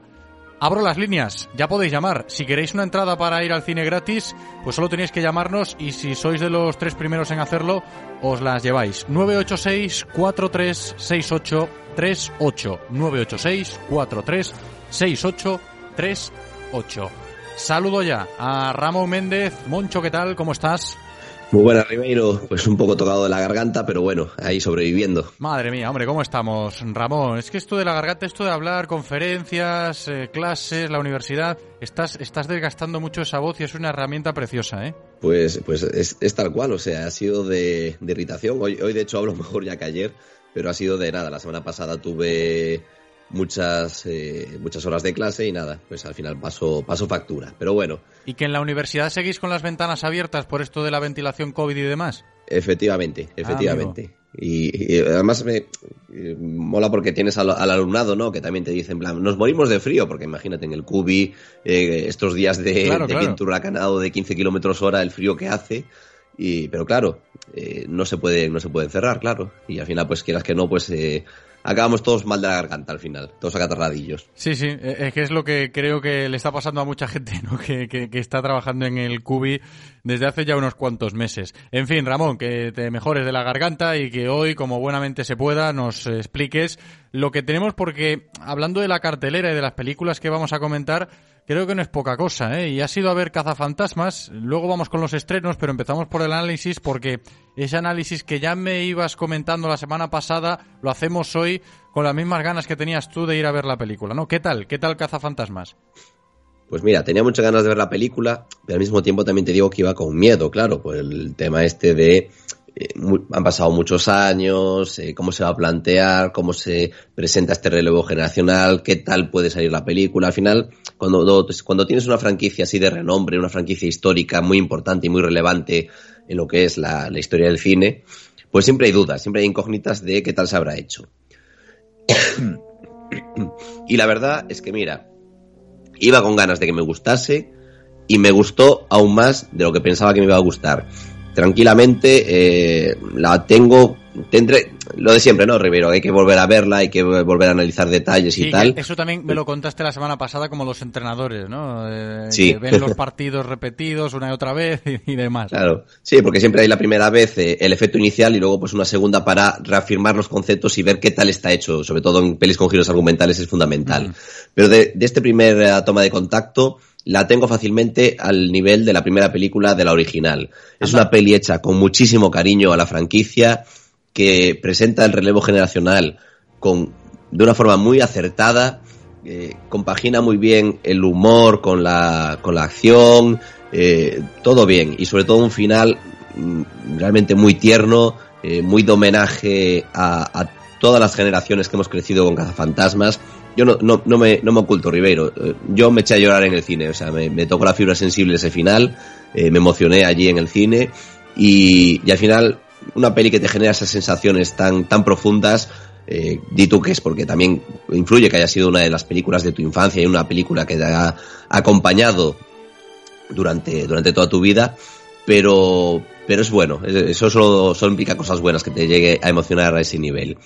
Así que nada, eh, muy recomendable. eh, sí que tiene una cosa que se puede achacar un poco, que es que no arriesga, no arriesga nada. Eh, desde el punto de vista de queriendo ser una buena peli, eh, se limita a, a recuperar conceptos e ideas de las anteriores. No, no da un paso adelante de, de- innovar nada, ni, ni intenta nada especialmente arriesgado. Juega muy sobre seguro. Que esto no tiene por qué ser malo, obviamente. Sencillamente, pues eh, la única cosa así un poco achacable, un poco de, de señalar, eh, pues podría ser esa, ¿no? Igual que cuando, mm, cuando fue el caso de, Star Wars Episodio 7. Em, el despertar de la fuerza, que también se le achacaba, pues que volvía a ser un poco el episodio 4. Eh, en este caso no es tan exagerado, pero sí que es verdad que eh, se pega mucho a las pelis originales. Pese a todo, ya te digo, por, por sacarle algún, algún detalle, en general una, una experiencia excelente. Y mira, eh, lo comentaba con alguien al, al acabar la película, hacía tiempo que no se me pasaban dos horas de una película tan rápido, así que todo bien, eh, pensada sobre todo para amantes de la franquicia, pero también lo bastante independiente como para quien no conozca las películas anteriores pueda disfrutar de ella. Oye, pues después de haber escuchado todo esto, en palabras de Ramón, creo que podemos sacar la conclusión de que Cazafantasmas, la nueva de Cazafantasmas, es una buena película para ir a disfrutar a los cines Yelmo, ¿no? Tanto a los del Vialia como a los del Travesía, los que queráis. Buena nota le pone Ramón Méndez a Cazafantasmas y vamos ahora con los estrenos que tenemos a golpe de viernes 10 de diciembre, ya los tenemos hoy en cartelera. Son tres películas, vamos a ir poco a poco con ellas y luego una guinda, ¿eh? Porque la cuarta, un- una cuarta también se nos va a aparecer, no es hoy, pero sí la semana que viene antes de la próxima sección y no podíamos dejarla pasar por alto. Pero bueno, empezamos con El Lodo. Casi todos aquí trabajan mis tierras. Soy como su fuente de vida. Tengo una gran responsabilidad. Amor, vamos a recoger una muestra, ¿te vienes? Ramón, estamos escuchando el tráiler de El Lodo, las primeras eh, partes eh, o la primera parte de, los estrenos que tenemos en el día de hoy. ¿Qué podemos decir de esta entrega? Pues es un thriller español en el que, bueno, hay una fuerte sequía en, que está afectando mucho a los arrozales de- levante español y un biólogo de que casualmente eh, era de la zona y, y, em, eh, pasaba allí de niño la infancia, pues eh, tiene la misión de ir a arreglar eh, la situación, de intentar mejorar la situación por allí. ¿Qué pasa? Que mm, las medidas que debe tomar obligados, pues por lo que la biología lo obliga para afrontar estas sequías, no son bien recibidas por los lugareños. Y a partir de ahí, pues la cosa va a ir escalando y va a ir complicándose pues hacia lo que es un thriller.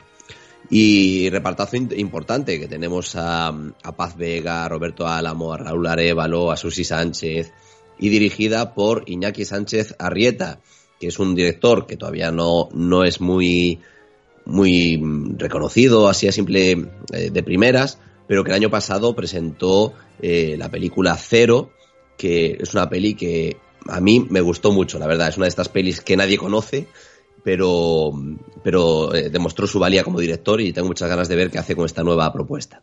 Estupendo, queda explicado lo de El Lodo, la primera película que se estrena en el día de hoy. Seguimos avanzando en los estrenos y nos encontramos con Demonic. Entrando. Y tres, dos, uno. Pues con cuenta atrás incluida, ¿eh? Hablamos de Demonic, la segunda película que se estrena en el día de hoy. Ramón. Pues esta tiene pinta de ser una peli curiosa. Eh, es una película de terror. Aquí ya venimos, bueno, el título yo creo que no engaña a nadie ya con ese título de Demonic. Y básicamente, pues eh, gira en torno a unos experimentos para entrar en la mente de las personas. ¿Qué pasa? Que, a partir de, esto, pues hay gente, por ejemplo, en, la película que entra en la mente de, su madre en coma, pues un poco para intentar comunicarse con ella, etcétera, etcétera. El problema es que a base de, de entrar en la mente de los demás, al final lo que acaban, este concepto de los demonios interiores, eh, pues se va de las manos. Es decir, los demonios interiores pasan a ser algo más que una metáfora y eh, fuerzas sobrenaturales empezarán a, a complicar y a toquetear un poco más de lo que deberían por, por la vida de esta, de esta gente. Y dirigida por Neil Blomkamp. Blomkamp. Madre mía, lo intenté leer despacito porque siempre eh, me cuesta mucho el nombre de este director y, y me salió mal. Pero se Eh, Neil bien, Blomkamp, escuchado- que es ¿Puedes un decirlo otra vez. Ramón? ¿Puedes decirlo otra vez? Sí, sí. Venga. Neil Blomkamp. Perfecto. Ahora sí, ahora sí que podemos seguir. que es un director, eh, no tiene muchas películas, cierto es, pero las películas que tiene no han dejado indiferentes a nadie, empezando por Distrito 9, que es un peliculón de ciencia ficción impresionante que la gente a día de hoy todavía está esperando una continuación. Eh, después Elysium con Matt Damon, que, que fue una peli que dividió mucho a la gente. Después Chappie, también una peli muy interesante sobre la inteligencia artificial. Y que después de un parón de 5 o 6 años se atreve con esta Demonic que él mismo ha guionizado. Así que eh, deseando ver si es el, el Blomkamp bueno o el Blomkamp que se queda un poco a medio camino. Y la última película que tenemos en cartelera, en el apartado de estrenos, en este viernes 10 de diciembre, es Valentina. ¿Dónde andas? ¡Chiqui! Sabía que tú no me fallarías, Chiqui. A ver, ¿qué decimos de Chiqui? Que no le falla. ¿A quién, no le falla Chiqui? Ramón, de Valentina, ¿qué podemos apuntar? Pues no le falla Chiqui a, a Valentina, efectivamente. Una peli de animación para todos los públicos, em, dirigida por Chelo Loureiro, ahí con, con acento gallego, em, que bueno, una directora que ya nos dejó eh, grandes cortometrajes como, como Decorado, El Gigante o Soldadiño del Chumbo, o sea, eh, tiene un largo... mm, un largo historial de, obras para todos los públicos que funcionan muy bien en- entre los más pequeños de la casa. Y en este caso, pues es una obra eh, de concienciar, porque la protagonista eh, tiene síndrome de Down y ella sueña con ser trapecista y quiere demostrar que es capaz de, cumplir su sueño a pesar de todas las dificultades que pueda tener por delante. Así que nada, una obra para disfrutar en familia y eh, recordarnos que todos tenemos derecho a luchar por nuestros sueños. Pues esto también nos importa ¿eh? a la hora de analizar las películas que tenemos. Sobre Valentina nos decía eso Ramón. Ya tenemos analizadas las tres películas que se estrenan este viernes, en el día de hoy. Pero como decíamos antes, Ramón, tenemos que poner el foco ya en la semana que viene, porque antes del próximo viernes tenemos un estreno importante y ya en el día de hoy hay que comentarlo, ¿no, Moncho? Así por encima, enseguida vamos a escuchar también el tráiler de qué estamos hablando. Un, un gordo, ¿no? Eh, El gordo de- del séptimo arte que, ha caído ya. Sí, es que realmente queda un fin de año. Para, para las dos semanas que quedan de, de año, quedan grandes estrenos todavía. Y, y el más gordo posiblemente, porque ya es la película que más reservas de entradas ha tenido de toda la historia. Ha batido el récord en España, ha igualado el récord de Endgame a nivel internacional. Se trata de, de Spider-Man No Way Home. Que ojo, imagínate si hay expectación, se estrena este próximo jueves 16. Con lo cual, eh, obviamente, pues eh, la semana que viene ya, ya llegamos tarde, como quien dice. Imagínate si hay expectación que en los cines Premium Vialia tiene 16 sesiones el jueves y en los cines Travesía tiene 13 sesiones para el jueves. Esto si es con, do- con doblaje español. Si la quieres ver en versión original subtitulada en español, hay otras cuatro sesiones más en los Vialia y otras tres sesiones más en los Travesía. Esto es una locura, Ribeiro. Fíjate, ¿eh? lo que nos acaba de contar Ramón creo que nos sirve para contextualizar un poco lo que tendremos la semana que viene. Ese estreno el jueves de Spider-Man No Way Home. Desde que me picó aquella araña, solo he tenido una semana en la que mi vida me ha parecido normal. Y fue cuando tú lo descubriste.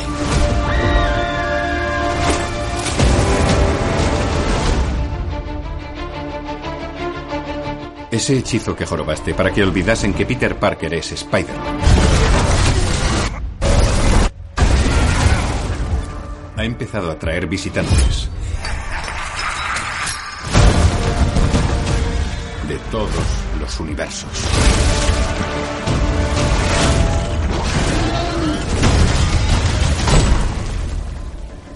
Hola, Peter.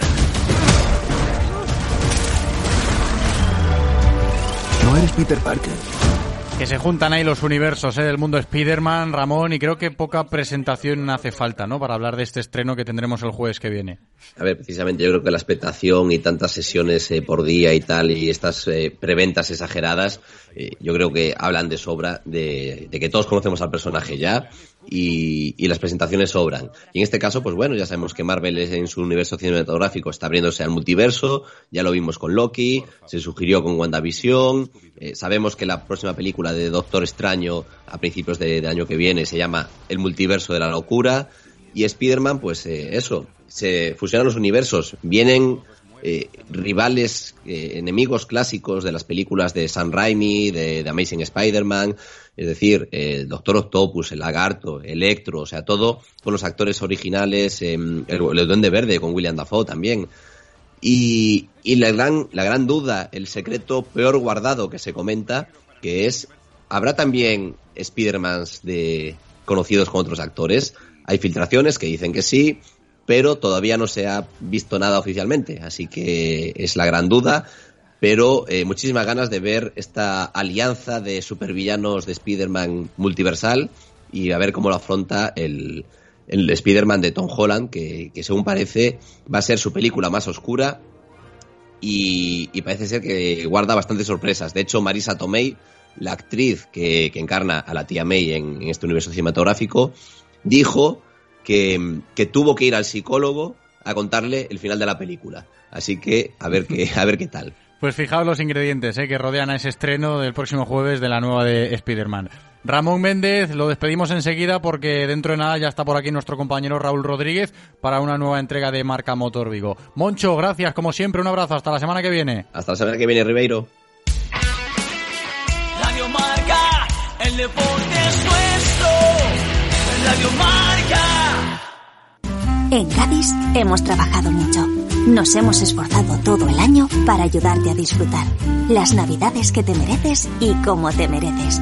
Por eso tenemos para ti jamón de cebo 50% legado lonchas a 39 euros el estuche de 15 sobres con 60 gramos cada uno. Las navidades que todos estamos esperando. Gadis, felices fiestas. Si pensamos en automóviles, hay fechas que marcan un antes y un después. 1909 nace Audi. 1916 nace BMW. 1926 nace Mercedes-Benz. 1982 nace Autorosas. Llegamos con la intención de ofrecerte la mejor experiencia automovilística con una amplia selección de marcas premium para que vivas y sientas la conducción. Autorosas. Ahora más que nunca seguimos apoyando el deporte vigués. Autorosas. Disfruta conduciendo.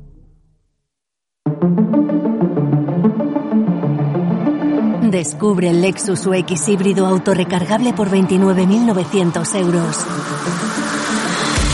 Lexus Experience Amazing. Oferta financiando con Toyota Credit Bank hasta el 30 de septiembre de 2021. Más información en lexusauto.es. Descúbrelo en Lexus Vigo, carretera de Camposancos 141, Vigo. Descarga ya la app de Radio Marca Vigo. Las últimas noticias del Celta, interacciones con los colaboradores, radio online, podcast del programa y mucho más. Para Android e iOS. Llévate la radio que hace afición a todas partes. Radio Marca se emoción. Radio Marca. Marca Motor Vigo. Con Raúl Rodríguez.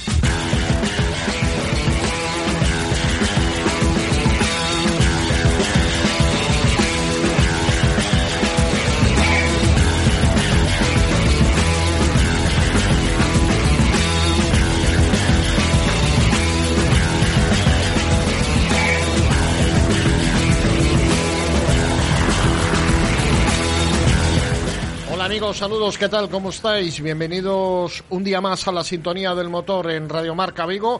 Un fin de semana donde los amantes del mundo del motor evidentemente tenemos la vista puesta en Abu Dhabi y en esa última carrera del Mundial de Fórmula 1 en donde se va a decidir el juego, el título. Le- Lewis Hamilton, Max Verstappen llegan empatados a puntos, una semana en donde se ha hablado mucho de una carrera en la que cabe todo, en donde incluso un accidente entre los dos pilotos y si los dos quedaran fuera de carrera beneficiaría a Max Verstappen.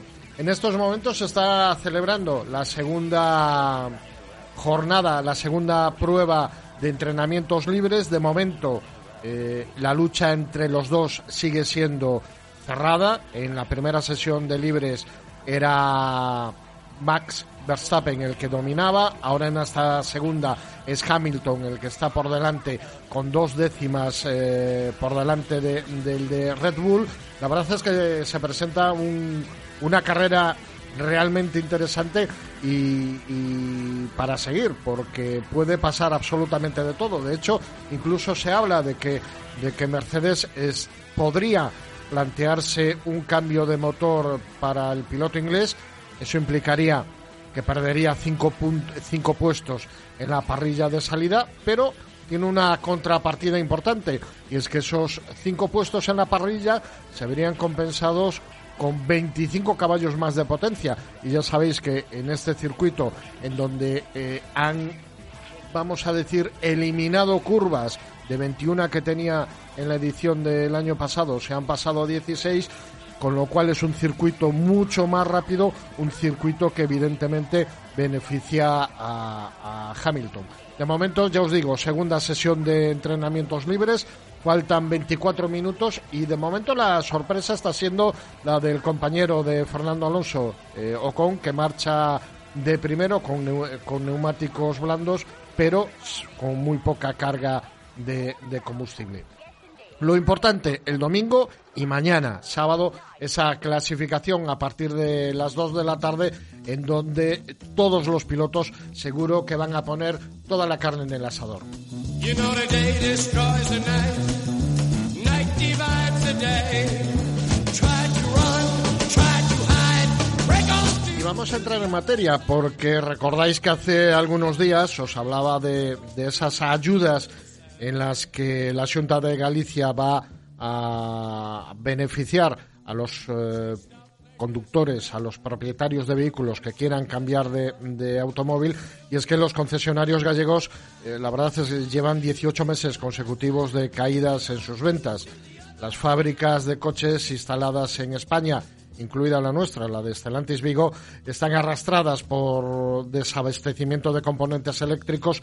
Van a cerrar 2021 con una producción más baja que la del año pasado, reducida ya de por sí eh, por la pandemia. Además, el mercado eh, está confuso eh, por la cruzada abierta en Europa y secundada por el gobierno español contra los, las motorizaciones diésel y el motor de combustión y que no parecen dar señales de vida ni en estos últimos coletazos del año cuando la red de ventas se esmera en ofrecer eh, los mejores descuentos con unos precios que subirán, recordemos, a partir de enero del próximo año vía impuesto de matriculación.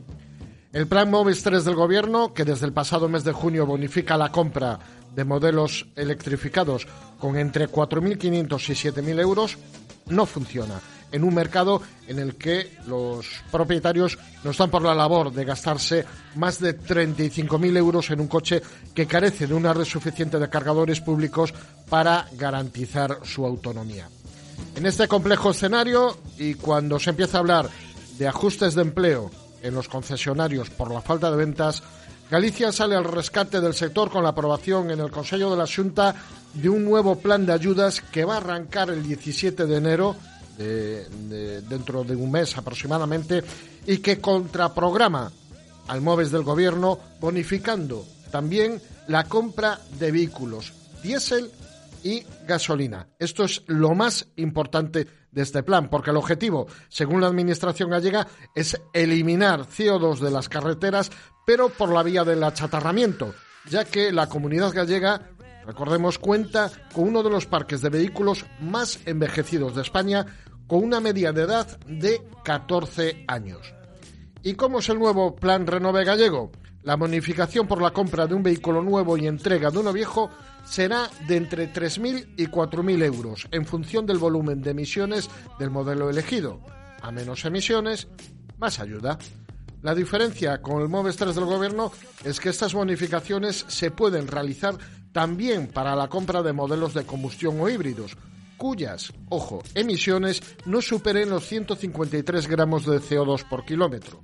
Es decir, prácticamente todos los modelos del mercado y siempre con la condición de dar de baja un vehículo que hay que enviar al desguace siempre que tenga más de 10 años de antigüedad y si hablamos de furgonetas sería de 5 años. La Junta pone entre 2.000 y 3.000 euros de subvención para cada vehículo, mientras que los concesionarios aportarán otros 1.000 euros adicionales. Como os decía, las subvenciones comenzarán a tramitarse a partir del 17 de enero, que es cuando la Junta espera tener la lista definitiva de concesionarios que se van a adherir a esta iniciativa. El plan de fomentar la movilidad eficiente y echar una mano al debilitado sector del automóvil cuenta con una inversión de 2,5 millones de euros, una suma que permitirá bonificar 1.100 vehículos y que es más del triple que la disponible en la anterior edición, una previsión de movilización de 26 millones de euros. ¿Quiénes se van a poder beneficiar de estas ayudas de 4.000 euros? 4.600 en el caso de familias numerosas. Según lo avanzado por el- la Junta de Galicia, van a poder eh, beneficiarse todas aquellas personas y empresas cuyo domicilio social o centro de trabajo esté en la comunidad gallega. El programa de bonificaciones para empresas permite eh, adquirir hasta 10 unidades y en todos los casos será preciso que el comprador acredite la baja definitiva de un vehículo por chatarra de por lo menos 10 años de antigüedad y 5, como decía, en el caso de las furgonetas. You ain't gonna make it with anyone.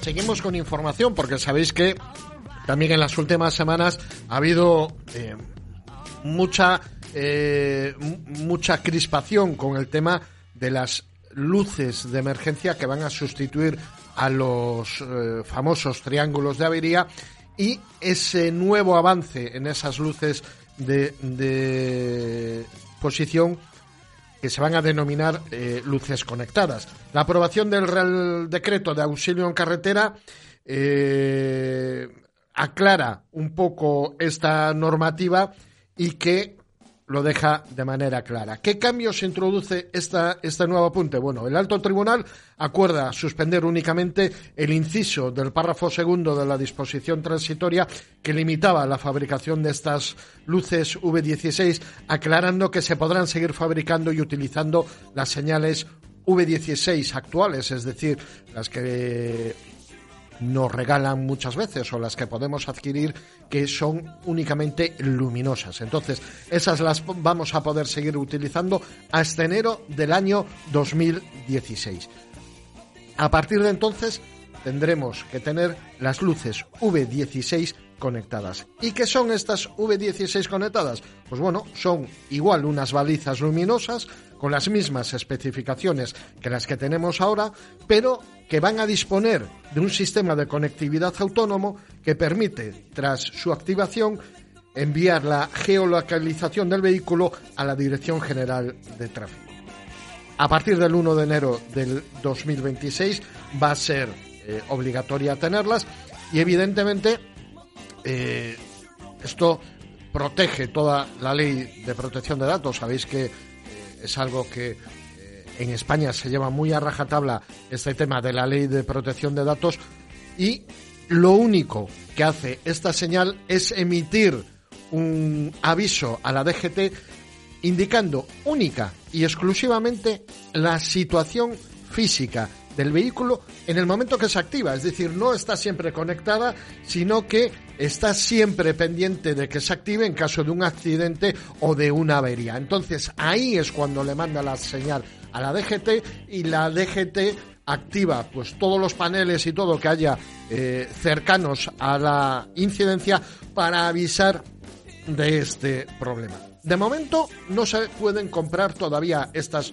eh, luces V16 conectadas por una sencilla razón. La DGT todavía no ha establecido los criterios que deben de tener este, este nuevo sistema, pero seguro que los fabricantes eh, ya tienen algún que otro avance y seguro que ya están eh, trabajando en ellas. Son unas luces que van a tener una conectividad garantizada de 12 años. De momento, ya os digo que no eh, está previsto que se comercialicen en breve, pero vamos a tener en cuenta que en cuatro años vamos a tener que eh, utilizarlas. Ya sabéis, balizas conectadas van a sustituir a los triángulos que utilizamos y que eh, por regla general tenemos todos en nuestro vehículo. Sí podemos utilizar hasta, hasta entonces las luces de emergencia que son únicamente luminosas y que muchos de vosotros ya tenéis en nuestros vehículos. Estas ya se pueden utilizar sustituyendo a los triángulos de avería y son cuestiones que poco a poco se van a ir definiendo.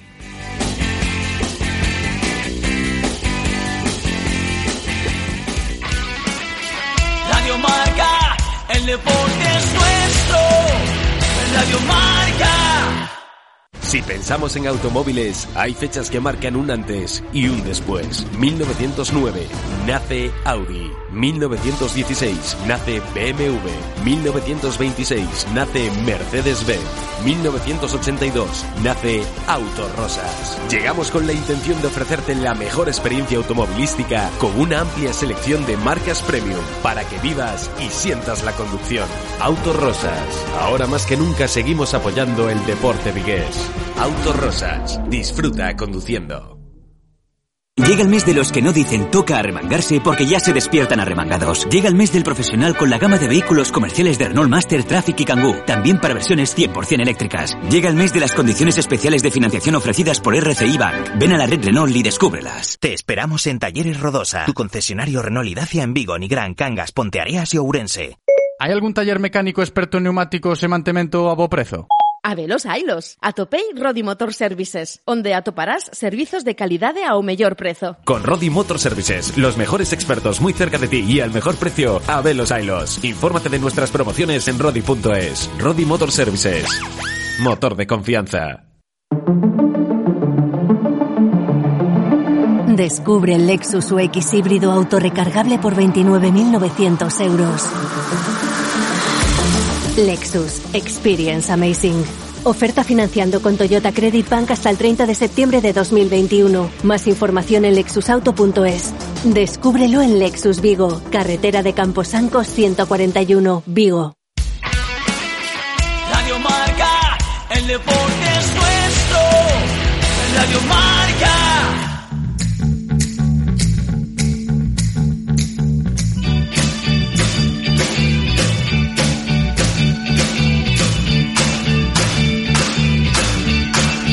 Marca Motor Vigo, con Raúl Rodríguez. Y antes de entrar a analizar el, vamos a decir, el vehículo de la semana, la presentación de la semana, un último apunte, porque esta semana eh, seguro que ha- habréis oído esta nueva idea del gobierno, en este caso del Ministerio de Sanidad, de querer prohibir fumar en el vehículo particular, no en el taxi, ni en el, en el Cabify, ni en el Uber, no, no, sino en el vehículo particular.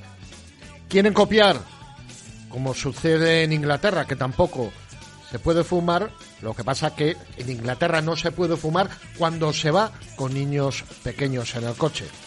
Se argumenta que eh, el humo del tabaco queda alrededor de 10 días en el ambiente del coche y que, eh, pues bueno, para los que fumáis, la verdad, es eh, una manera más de, complicar la vida con esta idea. Cuando se lanza, eh, pues bueno, al final terminarán imponiéndola y que, pues, pues un impedimento más, ya no solo el fumar en una terraza el- o al aire libre, sino dentro del vehículo.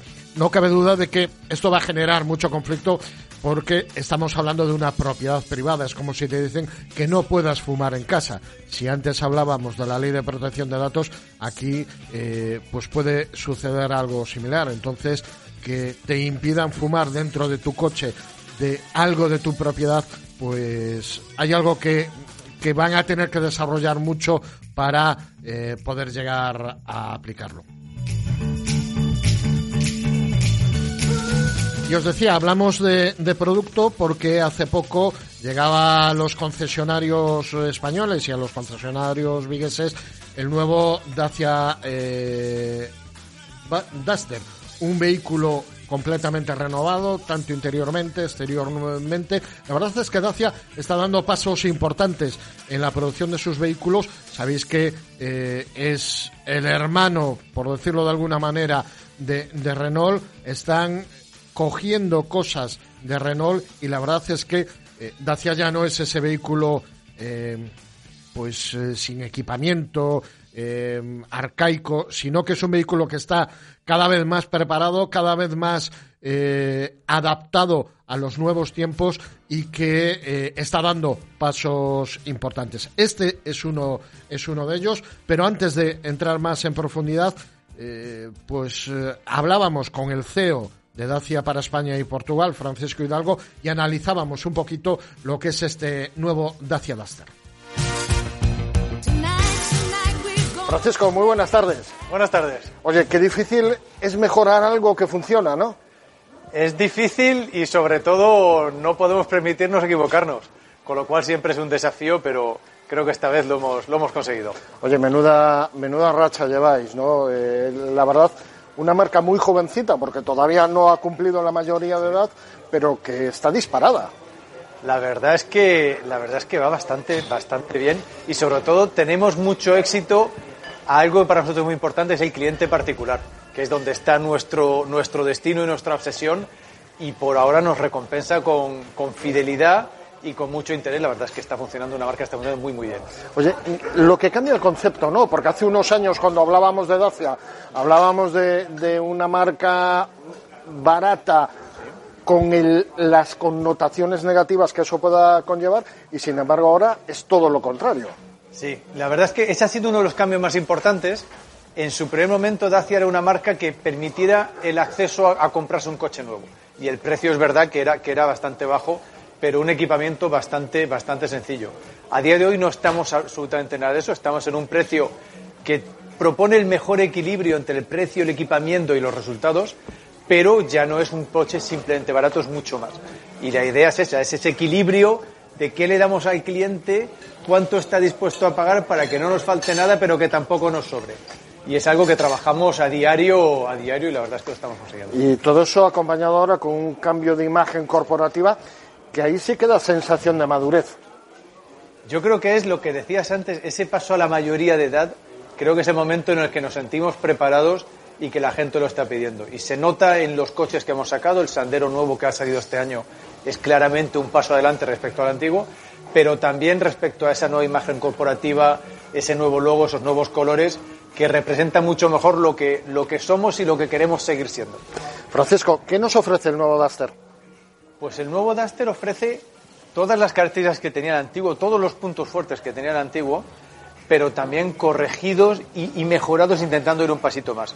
Nos ofrece una mejor sensación de conducción en el habitáculo, con un apoyabrazo central, con un sistema multimedia totalmente nuevo, unos motores nuevos, un motor 150 caballos con caja de cambios automática de doble embrague que da muy buenos resultados y luego nos ofrece también un diseño exterior refrescado más en línea de los modelos nuevos que estamos sacando. Al final, pequeños toques en sitios estratégicos que nos permite mejorar una receta que ya, que ya ha demostrado todo su éxito. Y apuesta decidida no solo del Duster, sino de Dacia por el GLP. Apuesta muy fuerte por el GLP. Eh, vemos que hay una demanda muy importante por diferentes motivos. Motivo económico, el GLP al final ofrece, ofrece economía, economía al uso, economía del carburante. Por autonomía, ofrece una autonomía, este coche por ejemplo da hasta 1.250 kilómetros de autonomía con una carga de gasolina y de gas. Pero luego también por un tema de etiquetas, por un tema medioambiental, el GLP eh, da un acceso a la etiqueta eco y es la etiqueta eco de largo más barata del mercado. Esos tres ingredientes hace que la demanda está explotando y, y está funcionando muy muy bien este coche. Oye, hoy estamos en la presentación del Duster, pero está llamando a la puerta ya un siete plazas, que sin duda va a ser eh, lo máximo, ¿no? Pues va a ser revolucionario. Al final, Dacia, cada vez que va a un segmento, intentamos cambiar las reglas del juego. Lo hemos hecho hace, hace unos meses con Spring, que estamos en pleno lanzamiento. Lo hicimos en su momento con Duster y efectivamente dentro de unos días con el nuevo Dacia Jogger, que va a proponer una oferta a siete plazas de las que hay pocas en el mercado, pero una oferta a la forma Dacia, diferente de lo que se ha hecho hasta ahora. Francisco, muchísimas gracias. Gracias a ti. Bueno, pues ya lo habéis oído. Eh, cambios sencillos, por ejemplo, las novedades, eh, novedades estéticas pasan por la introducción de grupos ópticos LED, tanto en el frontal como en la zaga. Además, incluye la nueva firma lumínica en forma de Y vista en el Sandero y en el Logan, y un nuevo diseño, aunque parecido de la parrilla, con nuevas llantas, además, y un alerón trasero más grande. En el interior hay más cambios. Aquí la premisa ha sido escuchar a los clientes para mejorar lo que echaban en falta, algo que se ha traducido en soluciones que, por ejemplo, el reposacaba- eh, reposabrazos con un pequeño compartimento de 1,1 litros, lo que os decía, diferentes equipamientos que se toman de Renault, que se introducen en, en Dacia para dar un salto de calidad. Motorizaciones, sobre todo destaca, como decíamos, el GLP, un combustible que te permite una autonomía más amplia, un combustible mucho más barato que el combustible habitual y que permite grandes cambios. En lo que a precios se refiere, pues tenemos el acabado de entrada, que es el Essential, desde 15.140 euros, pasando por los 16.920 euros del acabado Confort y los 17.834 del Prestige. El cambio automático tiene un sobrecoste de 1.900 euros sobre el cambio manual, mientras que también habrá versión 4x4 y el incremento de precio será de 2.400 euros con respecto a la versión de eh, eh, tracción delantera. Ya está en los eh, concesionarios. A principios del próximo año va a haber una edición extrema que será una edición especial en la que llevará mucho más equipamiento y como siempre pasaros por los concesionarios porque ahí vais a poder probar el coche y os va a gustar porque el diseño ha cambiado a, a, como dicho como os he dicho antes mejorado ha madurado y sin lugar a dudas va a ser una opción importante Nosotros nos vamos a ir. Recordaros que faltan tres minutos para que finalice esa segunda sesión de entrenamientos del Gran Premio de Abu Dhabi. Lewis Hamilton al frente de la clasificación provisional. Max Verstappen en cuarta posición a seis décimas de segundo.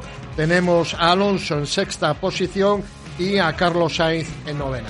Un fin de semana para plantarnos delante del televisor a ver esa última carrera del Mundial. Nosotros volvemos, como siempre, el próximo viernes. Hasta entonces, ser felices y, lo dicho, cuidado en la carretera.